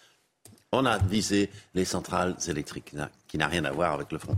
Donc, ainsi, la population serait en difficulté. Le gouvernement devrait euh, se décarcasser pour trouver euh, des euh, sources de, chaleur. Et ils bénéficient de l'aide internationale là-dessus ou pas? Absolument, absolument. Et, ils ont un stock de gaz qui est suffisant pour l'hiver. C'est de 14,5 milliards de mètres cubes et ils attendent des livraisons en plus. Plus, ils ont reçu des générateurs par centaines. Ça dépasse le millier en, en cadeau de, l'aide internationale. Bon, ce n'est pas très euh, ragoûtant dans une rue d'avoir des générateurs partout, mais ils peuvent s'en sortir, disent-ils. Donc, le but de Vladimir Poutine était donc de contrer, enfin, de contrebalancer euh, ce qui ne tourne pas vraiment pour lui à son avantage sur le front. Alors, regardons Kherson, euh, qui est vers vers le sud. Oui, sud-ouest. Et là, l'offensive attendue ukrainienne ne se produit pas. Ils sont très, très, euh, je dirais, précautionneux, l'armée ukrainienne, car craignant une, euh, un piège. Un piège parce que Vladimir Poutine a fait retirer la population qui s'y trouvait. Elle a été évacuée plusieurs fois. Donc on évacue, puis on dit tout le monde est parti, et deux jours plus tard, on évacue, et tout le monde est parti, et deux jours plus tard, on évacue et tout le monde est parti. Donc, ils ne réussissent pas à complètement sortir toute la population. 70 000 personnes déjà ont été sorties, euh, de gré ou de force.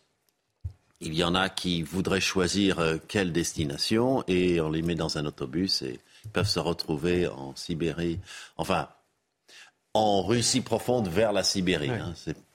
enlevons le contexte goulag, mais euh, ils n'ont pas vraiment de choix. Et c'est des déplacements forcés euh, auquel fait référence euh, le euh, point. Donc, sinon, côté russe, on monte la pression sur Bakhmut. Là, l'armée russe avance, mais sans avancer. C'est-à-dire une intense bataille de missiles et d'avancée de quelques mètres par jour. Mais ce n'est pas une grande offensive, ce n'est pas une guerre de mouvement à l'heure qu'il est. Donc voilà pourquoi tout s'est reporté sur cette histoire euh, d'énergie pour que la population ukrainienne ait tellement froid qu'elle renverse son gouvernement. C'est une vieille théorie qui ne marche presque jamais. Merci euh, Harold. Guillaume Bigot, une réaction oh, Très brève. Euh, simplement, l'armée de Vladimir Poutine est en train de s'otaniser. Parce que c'est la stratégie OTAN. En fait, quand il y a eu la guerre en ex-Yougoslavie, les bombardements de Belgrade, c'était des bombardements qui visaient à détruire les ponts, les infrastructures énergétiques, etc. Donc ça, c'est la méthode anglo-américaine très violente d'abîmer les infrastructures civiles. Alors c'est pas pour défendre Vladimir Poutine, parce que sur Boutcha et sur d'autres événements, l'armée russe est inqualifiable dans ce qu'elle fait, mais par, mais par ailleurs, là, il y a vraiment une otanisation de la stratégie de Vladimir Poutine. Et enfin, dernier, dernier point, on l'a déjà dit, c'est important, c'est une évacuation de civils. C'est pas la peine, il commet suffisamment de crimes pour pas en inventer de nouveaux. Et je pense qu'en effet, ça met la puce à l'oreille parce qu'il y a notamment un barrage très en amont de cette ville de Kherson, du côté de Zaporizhzhia, un énorme barrage. Et s'il le fait sauter, eh bien, toute la ville de Kherson est inondée. Il pourrait y avoir, c'est peut-être dans, dans la stratégie euh, du Kremlin. Messieurs, vous me faites le plaisir de rester sur ce plateau avec moi jusqu'à 10h. Euh, Comme je vous l'avais promis, on parlera de l'inflation tout à l'heure avec ce sondage du Secours populaire. Un quart des Français estiment vivre aujourd'hui dans la précarité. À tout de suite. 9h30 sur CNews, de, de retour, de revenus de retour, je parle plus français moi, dans la matinale week-end. Et j'ai toujours le plaisir de partager ce plateau avec Frédéric Durand, directeur de la revue L'Inspiration politique, avec Guillaume Bigot, politologue, avec Harold Iman, notre spécialiste des questions internationales, et Elisa Lukavski pour toute l'actualité. Euh, la une de votre journal de 9h30, cette misère économique et sociale révélée dans un sondage pour le Secours populaire. De nombreux parents aujourd'hui se privent de nourriture ou de soins pour pouvoir subvenir aux besoins de leur enfant. Et malgré tout, encore 12% d'entre eux estiment ne pas pouvoir pouvoir leur fournir une alimentation variée. Des Français pris à la gorge qui ne savent plus comment rogner davantage sur leurs dépenses. On en parle justement avec vous, euh, Elisa Lukavski, dans un instant. Il va falloir encore beaucoup de travail pour banaliser le Rassemblement national et c'est justement l'objectif de Jordan Bardella qui, sans surprise, devrait prendre la tête du parti de Marine Le Pen. Ce sera annoncé dans le courant de la matinée à la mutualité de Paris. Quelle sera la ligne politique de ce jeune homme de seulement 27 ans qui se dit mariniste, changement ou continuité? L'analyse sur ce plateau. Il ne suffit pas de dire qu'une religion est pacifique, il faut condamner et désigner les violents qui abusent du nom. Ce sont les mots du pape François en visite à, Bahreïn, ce petit euh, royaume insulaire de la péninsule arabique, une visite sur le thème du dialogue interreligieux. Ces mots peuvent-ils avoir une portée dans le monde musulman? Là aussi, mes invités euh, vous donneront leur avis ce matin. Alors on vous parlait tout à l'heure de cette inflation dans les supermarchés à 9,35%, c'est énorme. Selon un sondage du Secours populaire, on a aujourd'hui un quart des Français qui estiment vivre dans la précarité. Et on en parle justement avec vous, Elisa Lukavski. Le défi pour beaucoup de familles aujourd'hui, c'est de subvenir aux besoins de leurs enfants. Et pour y parvenir, eh ils sont prêts à de nombreux sacrifices. 60% des Français ne savent plus sur quelles dépenses faire des compromis car ils ont déjà réduit tout ce qui pouvait l'être. C'est ce qui ressort de ce premier sondage du Secours populaire, premier sondage au niveau européen. Dans ce rapport, la perception de la, pauvreté et de la précarité par les familles françaises, est alarmante. On y apprend qu'au cours des six derniers mois, un Français sur cinq a eu peur de ne pas pouvoir subvenir aux besoins de ses enfants. On entend par là les repas, euh, les frais de santé, de scolarité ou encore l'achat de vêtements de la même façon. Et là, ce n'est pas une crainte, hein, mais bien une réalité 12% des Français n'ont pas pu donner à leurs enfants une alimentation euh, suffisamment variée. Des parents qui se privent hein, pour offrir de bonnes conditions de vie à leurs enfants. 75% des parents d'enfants de moins de 18 ans interrogés disent avoir déjà renoncé à des loisirs ou des sorties. Ils sont 42% à s'être privés de nourriture pour cela et 41% à avoir déjà fait l'impasse sur des soins médicaux euh, dans cette optique. Pour terminer, on apprend dans ce sondage du Secours populaire que près d'un Français sur quatre hein, juge aujourd'hui sa situation euh, financière et matérielle comme précaire, 24% exactement, un chiffre qui est extrêmement préoccupant et alarmant. Merci pour ces euh, précisions, Elisa. Guillaume Bigot, c'est l'illustration, là encore, s'il en fallait une, d'un basculement toujours plus grand des classes moyennes vers la précarité oui, je pense que même le terme existe de classe moyenne encore, on l'utilise encore, mais la réalité probablement n'est plus là. Et d'une certaine façon, beaucoup de ces Français c'est pas qu'ils ont accepté leur sort, c'est qu'ils faisaient déjà, euh, ils avaient beaucoup de mal déjà à, boucler leur fin de mois, et d'une certaine façon, ils étaient dans une optique psychologique où ils se disaient nous avons moins bien vécu que nos parents, mais nous allons tout faire, faire en sorte que nos enfants vivent mieux que nous. Et là, ce qui est en train d'arriver, et c'est peut-être un point de bascule, c'est qu'ils se rendent compte que leurs enfants, ils n'arriveront pas euh, à leur sortir la tête de l'eau d'une certaine façon. Ce qu'il faut rappeler aussi, c'est que l'inflation, ça peut être un mécanisme sain. L'inflation, ça peut être le, signe, le résultat qu'il y a une activité de croissance très importante, que l'économie tourne à plein régime. Et dans ces cas-là, vous pouvez avoir de l'inflation. Mais là, c'est pas du tout une comme un peu le cholestérol, du cholestérol sain, du cholestérol malsain. Là, c'est une inflation très malsaine parce que c'est une inflation qui, qui est importée de l'extérieur, qui n'a rien à voir avec des hausses de salaire mhm. et qui fait que, eh bien, il y a un appauvrissement net. Et plus vous êtes bas dans l'échelle sociale, et plus cet appauvrissement va être puissant à travers cette, cette inflation importée, parce que justement, c'est l'énergie, euh, ce sont des biens de première nécessité, c'est le blé, ce sont les pâtes, ce sont des choses dont vous ne pouvez pas vous passer. Et, là, on, a, on voit que euh, les gens ne, s'en sortent plus. Oui. Euh, Guillaume Bigot. Frédéric Durand. Guillaume Durand. Frédéric, Durand, voilà, c'est ça. Frédéric Durand, on a 12% des Français qui disent ne pas avoir pu fournir une alimentation variée à leurs enfants sur les six derniers mois. Bah oui, c'est une catastrophe. Moi, j'ai entendu les explications extrêmement doctes euh, selon lesquelles il ne fallait pas euh, augmenter les salaires parce qu'on nourrissait la spirale inflationniste.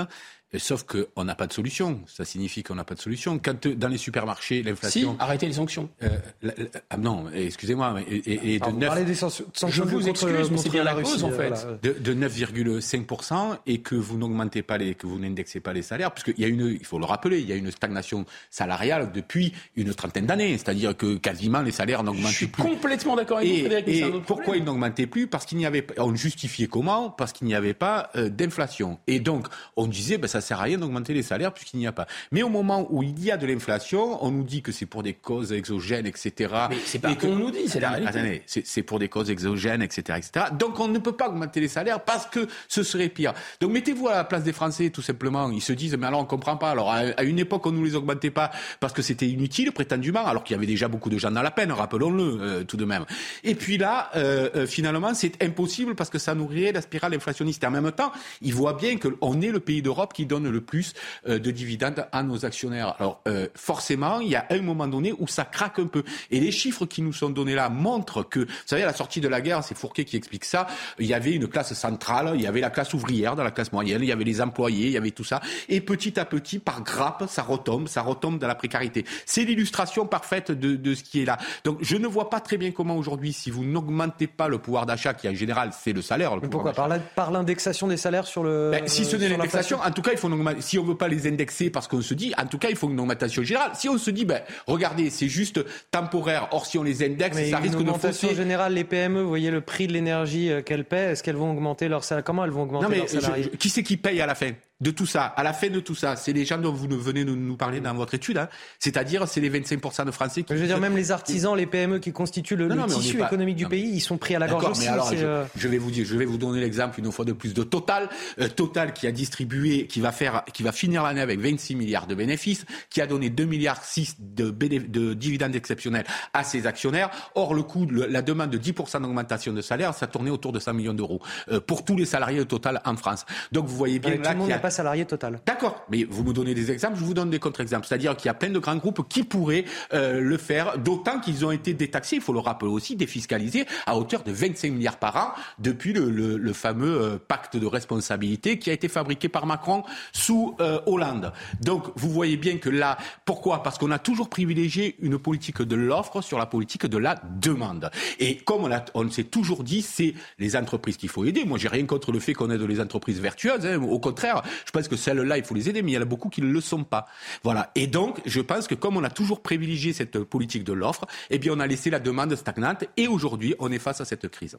Ah, on ne va pas rentrer dans un débat trop technique sur, sur l'économie, mais le, moi, je serais tout à fait favorable à, à réindexer là, en ce moment, euh, les salaires euh, sur l'inflation. Le problème, c'est que ça ne fonctionnerait pas. C'est pas parce que c'est pas bien ou ça heurterait les intérêts des capitalistes, etc. C'est pas ça le sujet. C'est comme la racine de l'inflation, elle est géopolitique. La racine de l'inflation, elle est l'effet sur le prix des matières premières, des sanctions, des pénuries, de la guerre. Et on parle beaucoup d'énergie, on a raison de parler d'énergie, mais il n'y a pas que l'énergie. Il y a les phosphates, euh, il y a le blé, il y a toutes sortes de, etc., de matières premières énergétiques. Attendez, je vous ai, je vous ai écouté. Donc là, le problème, c'est si on fait ça, si on augmente ces salaires, ça va automatiquement se répercuter sur les prix de ce qui est acheté. Donc vous allez donner d'une main et vous allez reprendre de l'autre. Donc ça sera neutre. C'est pour ça que ce n'est pas la bonne solution. Maintenant, si la question c'est est-ce qu'on peut limiter les profits pour effectivement bah atténuer l'impact de. Mais c'est autre chose, c'est une autre mesure. Ah bah Moi, je suis complètement d'accord avec ça, mais ah, c'est une tout autre. Il faut le dire. Alors, si vous il ne nous reste pas beaucoup de temps. Je voudrais qu'on avance. Euh, une nouvelle page qui se tourne pour le Rassemblement national. On en a déjà parlé tout à l'heure euh, du point de vue des, des, sanctions cette fois. Euh, Jordan Bardella devrait accéder sans surprise à la tête du parti lors du congrès qui se tient aujourd'hui à la Mutualité à, Paris. Les résultats des votes des adhérents seront annoncés tout à l'heure dans la matinée. Pas de gros suspense a priori. La question c'est plutôt de savoir combien il va obtenir en termes de, pourcentage de vote des adhérents. On va rejoindre tout de suite sur place Elodie Huchard pour, pour CNews. Elodie, Jordan Bardella, c'est le changement ou la continuité? Eh bien, écoutez, c'est surtout euh, en changement de nom. En revanche, sur la ligne, on sera évidemment dans la continuité. C'est quand même un moment important pour le Rassemblement euh, national. C'est la première fois depuis 50 ans, depuis la création du parti, que ça ne sera pas un Le Pen à la tête du parti. On a vu arriver justement euh, Jordan Bardella, Louis Alliot, évidemment beaucoup interrogés sur l'incident qui a eu lieu jeudi à l'Assemblée nationale. Il faut dire que forcément, le Congrès a lieu dans un contexte particulier qui finalement met un peu le flou autour du message. On le sait, Marine Le Pen, présidente du groupe à l'Assemblée nationale, elle a voulu normaliser son groupe, leur demander euh, de ne pas avoir de parole plus haute que les autres. Et donc forcément, le timing est un peu mauvais pour Marine Le Pen. Elle est arrivée d'ailleurs juste après Jordan Bardella. Elle a expliqué que c'était un moment émouvant, mais qu'elle se sentait sereine au moment de passer la main. Vous le disiez, Anthony, pas de grande surprise hein, sur l'issue du scrutin. Jordan Bardella devrait être sacré nouveau président du Rassemblement national. Il a 27 ans. Il était la tête de liste du parti aux élections européennes. Il est le petit protégé de Marine Le Pen. Lui qui s'est aussi distingué parfois dans des débats, par exemple face à Gabriel Attal. Il a su montrer aussi sa En revanche, pour le fond, pas question de refondre euh, le parti. Le but, surtout pour Marine Le Pen, maintenant, c'est d'essayer d'asseoir sa crédibilité à l'Assemblée nationale, même si on le disait, on le rappelait euh, jeudi, cet incident euh, lors des questions au gouvernement. Hier, l'Assemblée qui a pris la plus lourde sanction contre le député Rassemblement national qui a tenu des propos jugés racistes. Alors forcément, on sent bien que dans toutes les têtes, l'ambiance n'est pas vraiment à la fête ce matin.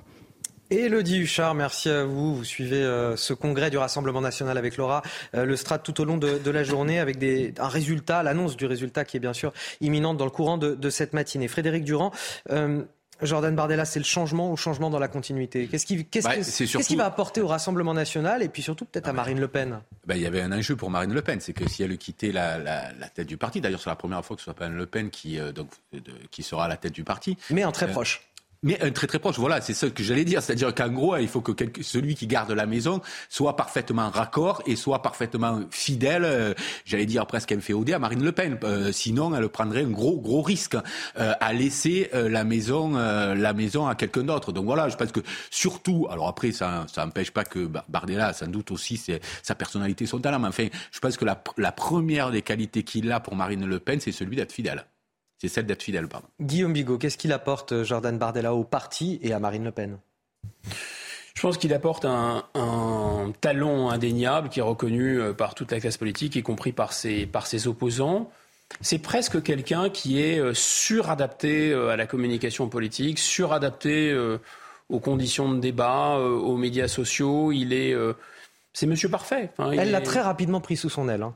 Il est, il est indoué et, et deux, il a, si vous voulez, en raison de son âge, c'est pas Alexandre le Grand, il a 27 ans, donc il, euh, il va pas, enfin, sauf coup de théâtre extraordinaire, ça m'étonnerait qu'il fasse un putsch à la tête du Rassemblement national. Ah, vous savez, cela en 5 ans, il en aura 32, donc euh, on peut imaginer qu'il ait des ambitions euh, Tout supérieures. Tout est possible, mais c'est relativement peu probable. Et je pense que la meilleure carte qu'il a à jouer lui-même pour son avenir politique, c'est tout de même que Marine Le Pen euh, y arrive la prochaine fois. Donc c'est pour ça que l'intérêt, c'était de toute façon de vectoriser, de mettre sur orbite soit l'un, soit l'autre, soit Jordan Bardella, qui était plutôt son poulain, mais aussi Louis Alliot, qui était de toute façon très proche d'elle.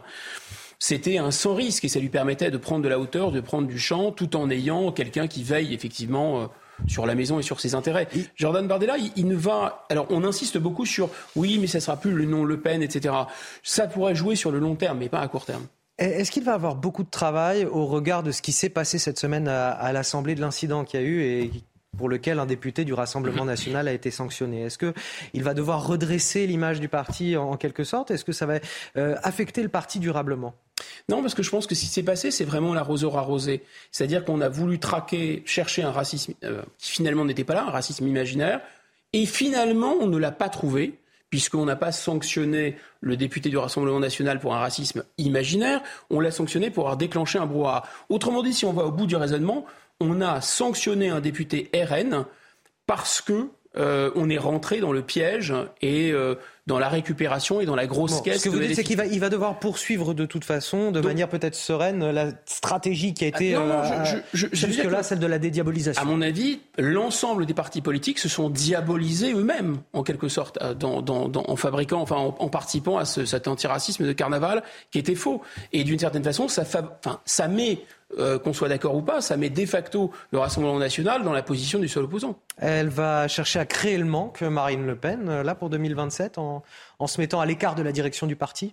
J'ai envie de dire à l'écart de la direction du parti et en même temps à l'épicentre du parti en ah étant euh, voilà aux commandes des chefs des députés. Euh. Créer le manque, c'est-à-dire euh, bah, créer le manque en quelque sorte de vis-à-vis des électeurs, vis-à-vis de, de, de, de, ses militants, en étant à, à l'écart de la direction même du parti pour mieux revenir en 2027 et s'afficher comme le recours. Oui, oui, mais elle ne sera pas à l'écart de la direction du parti, même si elle n'est pas à la tête. Elle sera complètement immergée dans la, dans la direction du elle parti. Elle est quand même à l'épicentre du pouvoir du, du ah, Rassemblement bah, Je crois complètement. Euh, mais en plus, je crois qu'il y a une alliance. Non, familialement, il est par alliance Bardella dans la famille euh, Le Pen, si j'ai bien compris. Donc, c'est pas la famille, mais ça reste quand même la famille euh, quelque part. Donc, on fait très attention aux, héritages. Non, non, je pense pas du tout que Marine Le Pen va se désintéresser du, du, Rassemblement national. Je pense qu'elle va continuer à être l'épicentre, mais ça lui permet d'avoir aussi peu de recul. Vous savez que les Français n'aiment pas beaucoup les partis politiques. Donc ça lui permet d'avoir un peu de surélévation qui lui permettra d'être ce qu'elle veut gagner, c'est cette stature de possible gouvernante de la France. Voilà. Et on peut être chef de parti et à la fois euh, euh, prétendre à, diriger la France, c'est de plus en plus difficile. Vous avez vu qu'à LR, d'ailleurs, tout ce qui prétendent à la tête de LR ne prétendent pas aujourd'hui euh, être, être le candidat à la présidentielle, alors qu'avant c'était quasi automatique. et ça l'est d'ailleurs dans les pays anglo-saxons euh, en Grande-Bretagne notamment. Là, là, ça n'est, là, ça n'est plus, c'est de moins en moins le cas. Et quelqu'un comme Ciotti dit ouvertement rouler pour euh, euh, aidez-moi, le patron de la région, de la région Auvergne. donc voilà, il n'y a plus de, il y a plus de lien automatique entre diriger un parti et être le candidat à la présidence. Messieurs, il est 9h45, c'est l'heure du rappel de l'actualité. C'est avec Elisa Lukavski. L'Assemblée nationale a largement rejeté hier une nouvelle motion de censure hein, déposée par la France insoumise euh, contre le gouvernement, ce qui vaut euh, adoption en première lecture de l'ensemble du projet de budget de l'État pour 2023. La motion des insoumis a recueilli 188 voix, euh, loin de la majorité absolue hein, de 289 députés, malgré le soutien du groupe RN. Le projet de loi de finances passe ainsi au Sénat, où il sera examiné à partir du 17 novembre. 8 ans de prison pour le viol d'une fillette de 11 ans. C'est la peine à laquelle a été condamné un homme de 33 ans hier à Pontoise pour avoir en 2017 violé une fillette de 11 ans qu'il avait alors jugée, je cite, consentante. La Cour a estimé que les actes sexuels ont été commis par contrainte morale et par surprise. Et puis les États-Unis accusent la Russie de vouloir faire geler la population ukrainienne cet hiver. La Russie qui tente de compenser ses défaites militaires en ciblant des infrastructures vitales pour soumettre l'Ukraine en faisant geler ses habitants pendant les mois les plus froids de l'année. Une tentative faute de pouvoir l'emporter sur le champ de bataille au moment où Vladimir Poutine annonce la poursuite du déplacement des habitants de la région de Kherson. Allez, on va s'envoler pour euh, Bahreïn, un petit royaume insulaire de la péninsule arabique où le pape François s'est rendu en visite. Une visite sur le thème du dialogue interreligieux. Il est notamment venu prôner la fraternité et la lutte contre les extrémismes. On l'écoute. Il ne suffit pas de dire qu'une religion est pacifique. Il faut condamner et désigner les violents qui abusent du nom. Il ne suffit pas non plus de prendre ses distances avec l'intolérance et l'extrémisme. Il faut agir dans le sens contraire. Chers amis, poursuivons ce chemin, ouvrons nos cœurs à nos frères et sœurs, avançons sur le chemin d'une plus grande connaissance et compréhension de l'autre, renforçons les liens qui nous unissent, sans duplicité ni crainte, au nom du Créateur qui nous a mis ensemble dans ce monde. Allez, Harold Iman sur ce plateau pour nous éclairer sur cette visite. Oui, le pape, c'est la deuxième fois qu'il se rend euh, dans le Golfe. Il était allé en 2019 aux Émirats où il a rassemblé une foule encore plus grande que celle-ci.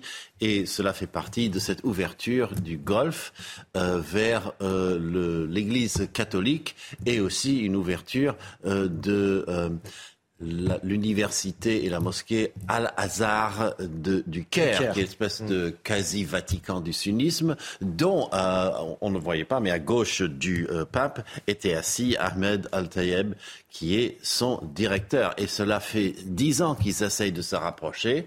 Euh, Al-Tayeb est allé au Vatican, il est venu même à Paris.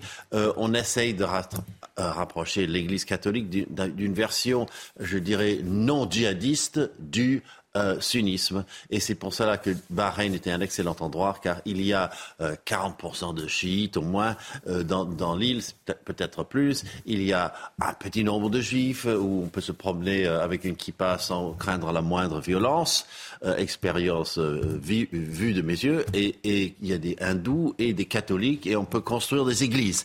Donc tout était parfait et la fraternité et aussi la dénonciation de, la guerre. C'était le voyage diplomatiquement parfait. Alors, il nous reste deux minutes, une minute pour chacun, s'il vous plaît. Non, moi, ce qu'a dit le pape me rappelle ce que dit depuis longtemps euh, Boualem Sansal, l'écrivain algérien. Il dit il faut que les, il faut que les musulmans euh, sauvent leur religion des griffes des islamistes. Euh, et donc, c'est un peu le même, le même message qui fait passer. Alors, une des, difficul- des difficultés, vous disiez que c'était un peu le Vatican du, du sunnisme. Le problème, c'est que peut-être aussi la religion musulmane n'est pas construite comme la religion catholique. Évidemment, il n'y a pas de grand chef au-dessus qui peut donner le là.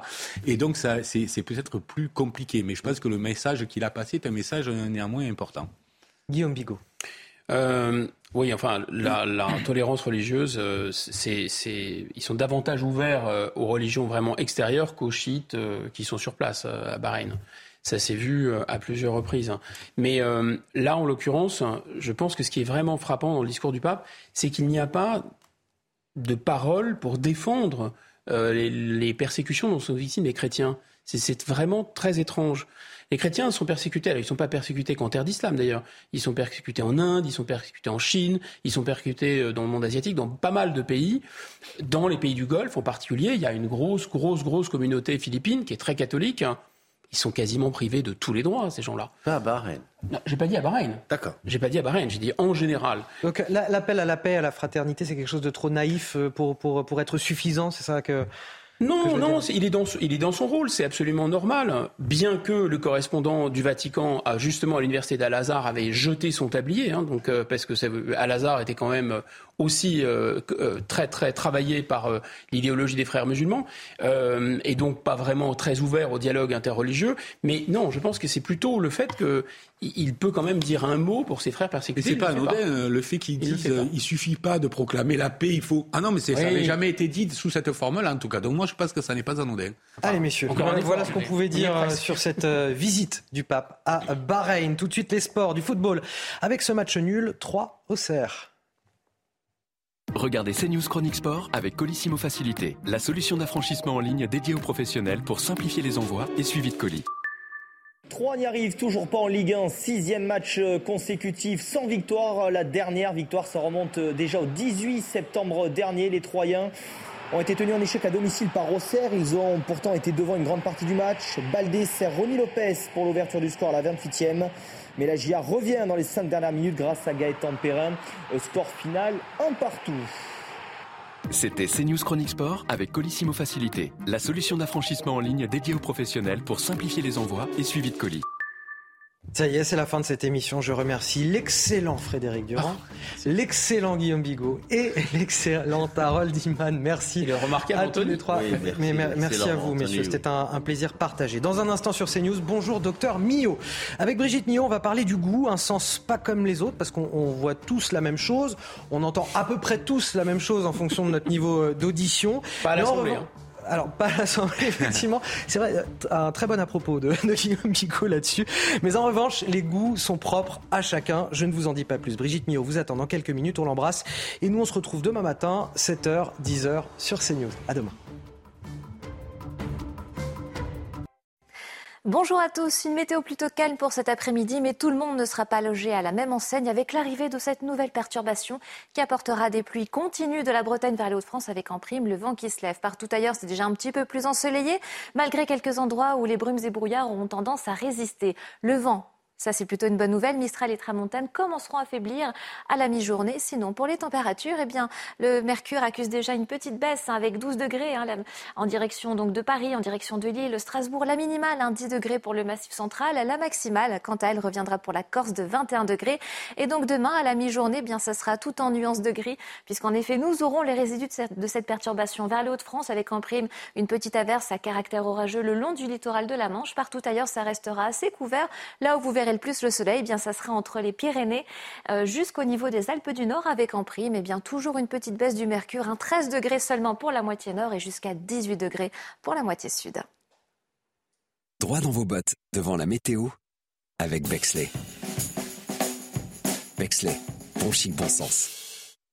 Bonjour à tous. Une nouvelle page se tourne au Rassemblement national. Jordan Bardella devra accéder euh, sans surprise à la tête du parti lors du congrès qui se tient aujourd'hui à la Mutualité à Paris. Marine Le Pen va donc euh, passer la main à un nouveau président euh, du Rassemblement national. On retrouve sur place notre envoyé spécial Elodie Huchard. Alors Elodie, on va assister à un changement certes, mais qui s'inscrit dans la continuité. C'est euh, surtout un changement de nom parce que vous l'avez dit pour la première fois depuis 50 ans, ça ne sera pas un Le Pen à la tête du parti, mais Jordan Bardella qui déjà évolue aux côtés de Marine Le Pen depuis euh, plusieurs années. Il a 27 ans, il était la tête de liste aux élections européennes. Marine Le Pen, elle, va se concentrer sur son groupe à l'Assemblée nationale. En revanche, sur le fond, il ne faut pas s'attendre à un bouleversement. On garde la même ligne, on garde les mêmes équipes. Le but, évidemment, c'est d'avoir quand même un renouvellement de génération. Et puis, forcément, le contexte est un petit peu euh, particulier pour ce congrès. Les élus qui n'ont pas forcément envie hein, de parler beaucoup trop à la presse avec cet incident qui a eu lieu jeudi euh, aux questions au gouvernement, alors que Marine Le Pen tente de normaliser au maximum euh, ce groupe. Ces accusations de racisme, évidemment, sont un coup dur pour le parti. Merci beaucoup Elodie, merci également à Laura Lestrade qui vous accompagne. Vous restez avec nous sur CNews dans un instant. Votre rendez-vous santé, on dit bonjour au docteur Millot.